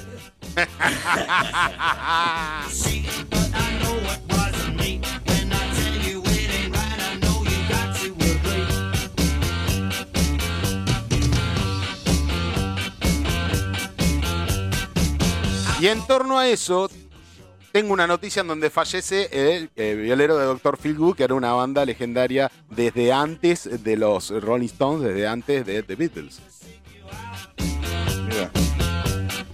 Pero ustedes dos viejos que no la conocían, sin embargo, sí existía. Y hay mucha gente que la está recordando. ¿En serio no conocían Dr. Feelgood? No. Sergio, ¿vos no conocías Dr. Feelgood? ¿En serio? Eh, no, igualmente la escuché algo por, por vos y no, no, no, no, no me gustó, ya que lo escuché suficiente. Sí, una poronga doblada, sí. Sí. No, buena banda, buena banda. sí. Mentira, no, no la escuchaste y no te gustó, Junque. No, no me gusta. Lo que estoy escuchando ahora, si me estaba haciendo escuchar a la fuerza. Como así, con Dr. Figu, como me hiciste traer con ese cover de War Pigs, casi me quedo dormido acá. Bueno, murió, murió en estos días este, y hay mucha gente que sí se acuerda de. Pobre. Feelgood y hay mucha gente que sí la recuerda y hay mucha gente que sí le gusta Dr. Feelgood Sí, y hay mucha pero gente seguramente que... no escuchan este programa. Sí, qué noticia triste, eh, la verdad que. Sí, la verdad, me una cagaste, tristeza no sabés. me cagaste el domingo. Cagate el domingo, cagate el domingo. Sergio, ¿vas a tirar el recomendado para, las- para esta semana o, o- o- o no? El recomendado para la semana, yo te acabo de pedir un tema, digamos, para, para despedir a, dignamente, para despedirnos dignamente del, del programa. Vos nos elegís esta poronga, o sea, Ya, Te acaba de pedir un tema que no sea Dr. Feelgood, porque si no te renunciamos en serio, te lo dijo tres veces, y vos le pones esta poronga. Entonces vos estás, ¿qué estás obligando? ¿Qué estás que te renuncie de verdad? ¿Qué estás haciendo vos solo? Hay un programa acá en, en Santos Lugares que es de bachata, Sergio. Que por ahí podemos participar. sí, sí, bueno. En honor a mis A dos grandes participantes de este programa y dos, gente, dos gentes que me daría mucha tristeza perder, mi, re- mi recomendado como siempre sería Slayer Raining Blood.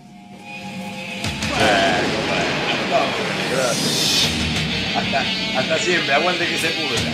Aguante que se pudra, chao. no se vayan, quédense Bueno, con nosotros, vayan- aguante que se pudra. madre, Raining Blood, Raining. Blood Slayer. Hablamos, Sergio. vamos. Gracias Sergio, gracias Yu, que no se vayan en que se pudra, quédense. en- eh, Nos vemos el domingo que viene, como siempre, 21 horas. Esto fue toda una joda preparado por estos dos viejos chotos a los cuales estoy odiando en este mismo instante. Slayer, Raining No, Blood, no para cerrar el Aguante programa. que se pudra. Aguante que se Hoy es pudra. 28 de diciembre. Ah, hoy es el Día de los Inocentes, qué viejo que los Los odio. Que se pudra, forever. Hasta el domingo que viene, 21 horas, por este mismo canal, la 103.3 FM, Comunidad Virrey Que del se Pino. pudra. Que se pudra. Que se pudra. Chao, Sergio, que te recuperes. No Chao, Miguel. Estás tomando un whisky pata. No, no, estás profanando tumbas.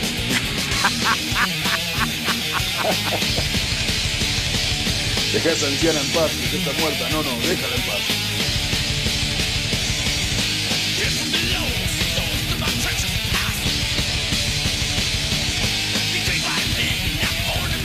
Vamos a Argentina el miércoles a ganarle a Polonia. ¿A qué hora es el partido, Damián? ¿A qué hora es el partido? No sé.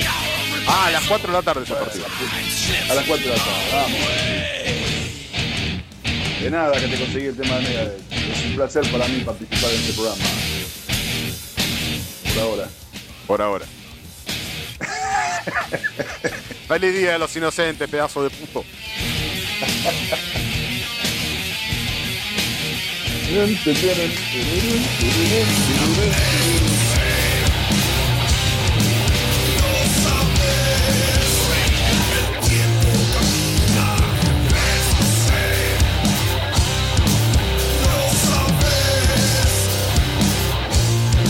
Resentimiento.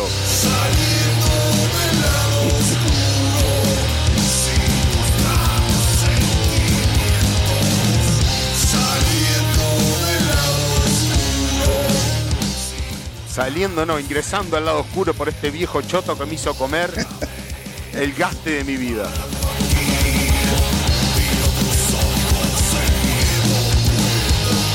Con amor, con amorcilla, amor. con amorcilla con morcipán, viejo. Viejo puto.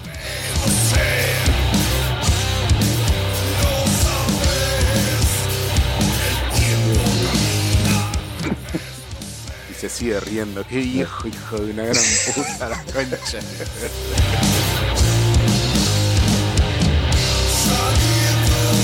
Casi me pongo a llorar. Toda la, sanguchería, toda mi familia, toda mi vieja, que está con problemas de memoria, sabía lo que íbamos a hacer hoy. Sos un porro.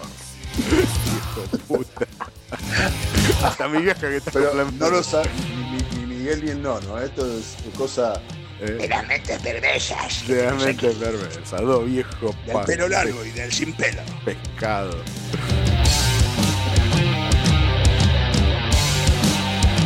Los quiero, viejos putos. Quería. Claro. Casi, que te quiero a. Ortiva. Viejo Ortiva. ¿Te gustó Danzig? ¿Eh? ¿Te gustó Danzig? Ahora no te dejo hablar. Yo te subo el volumen. Bueno, igual te está por cortar acá ya. ¿A dónde? Ah, ah, sí, sí, sí. La llamada está a punto de terminar. Eh, bueno, ¿qué hace? Y bueno. Que se vaya la concha de la madre. Los quiero. Nos vemos. Se, se va, se va, ¿eh? Nos vemos, el- chicos. Nos hablamos el domingo que viene. Domingo 21 horas por la 103.3, como siempre, acá nadie se va. ¡Nadie se va!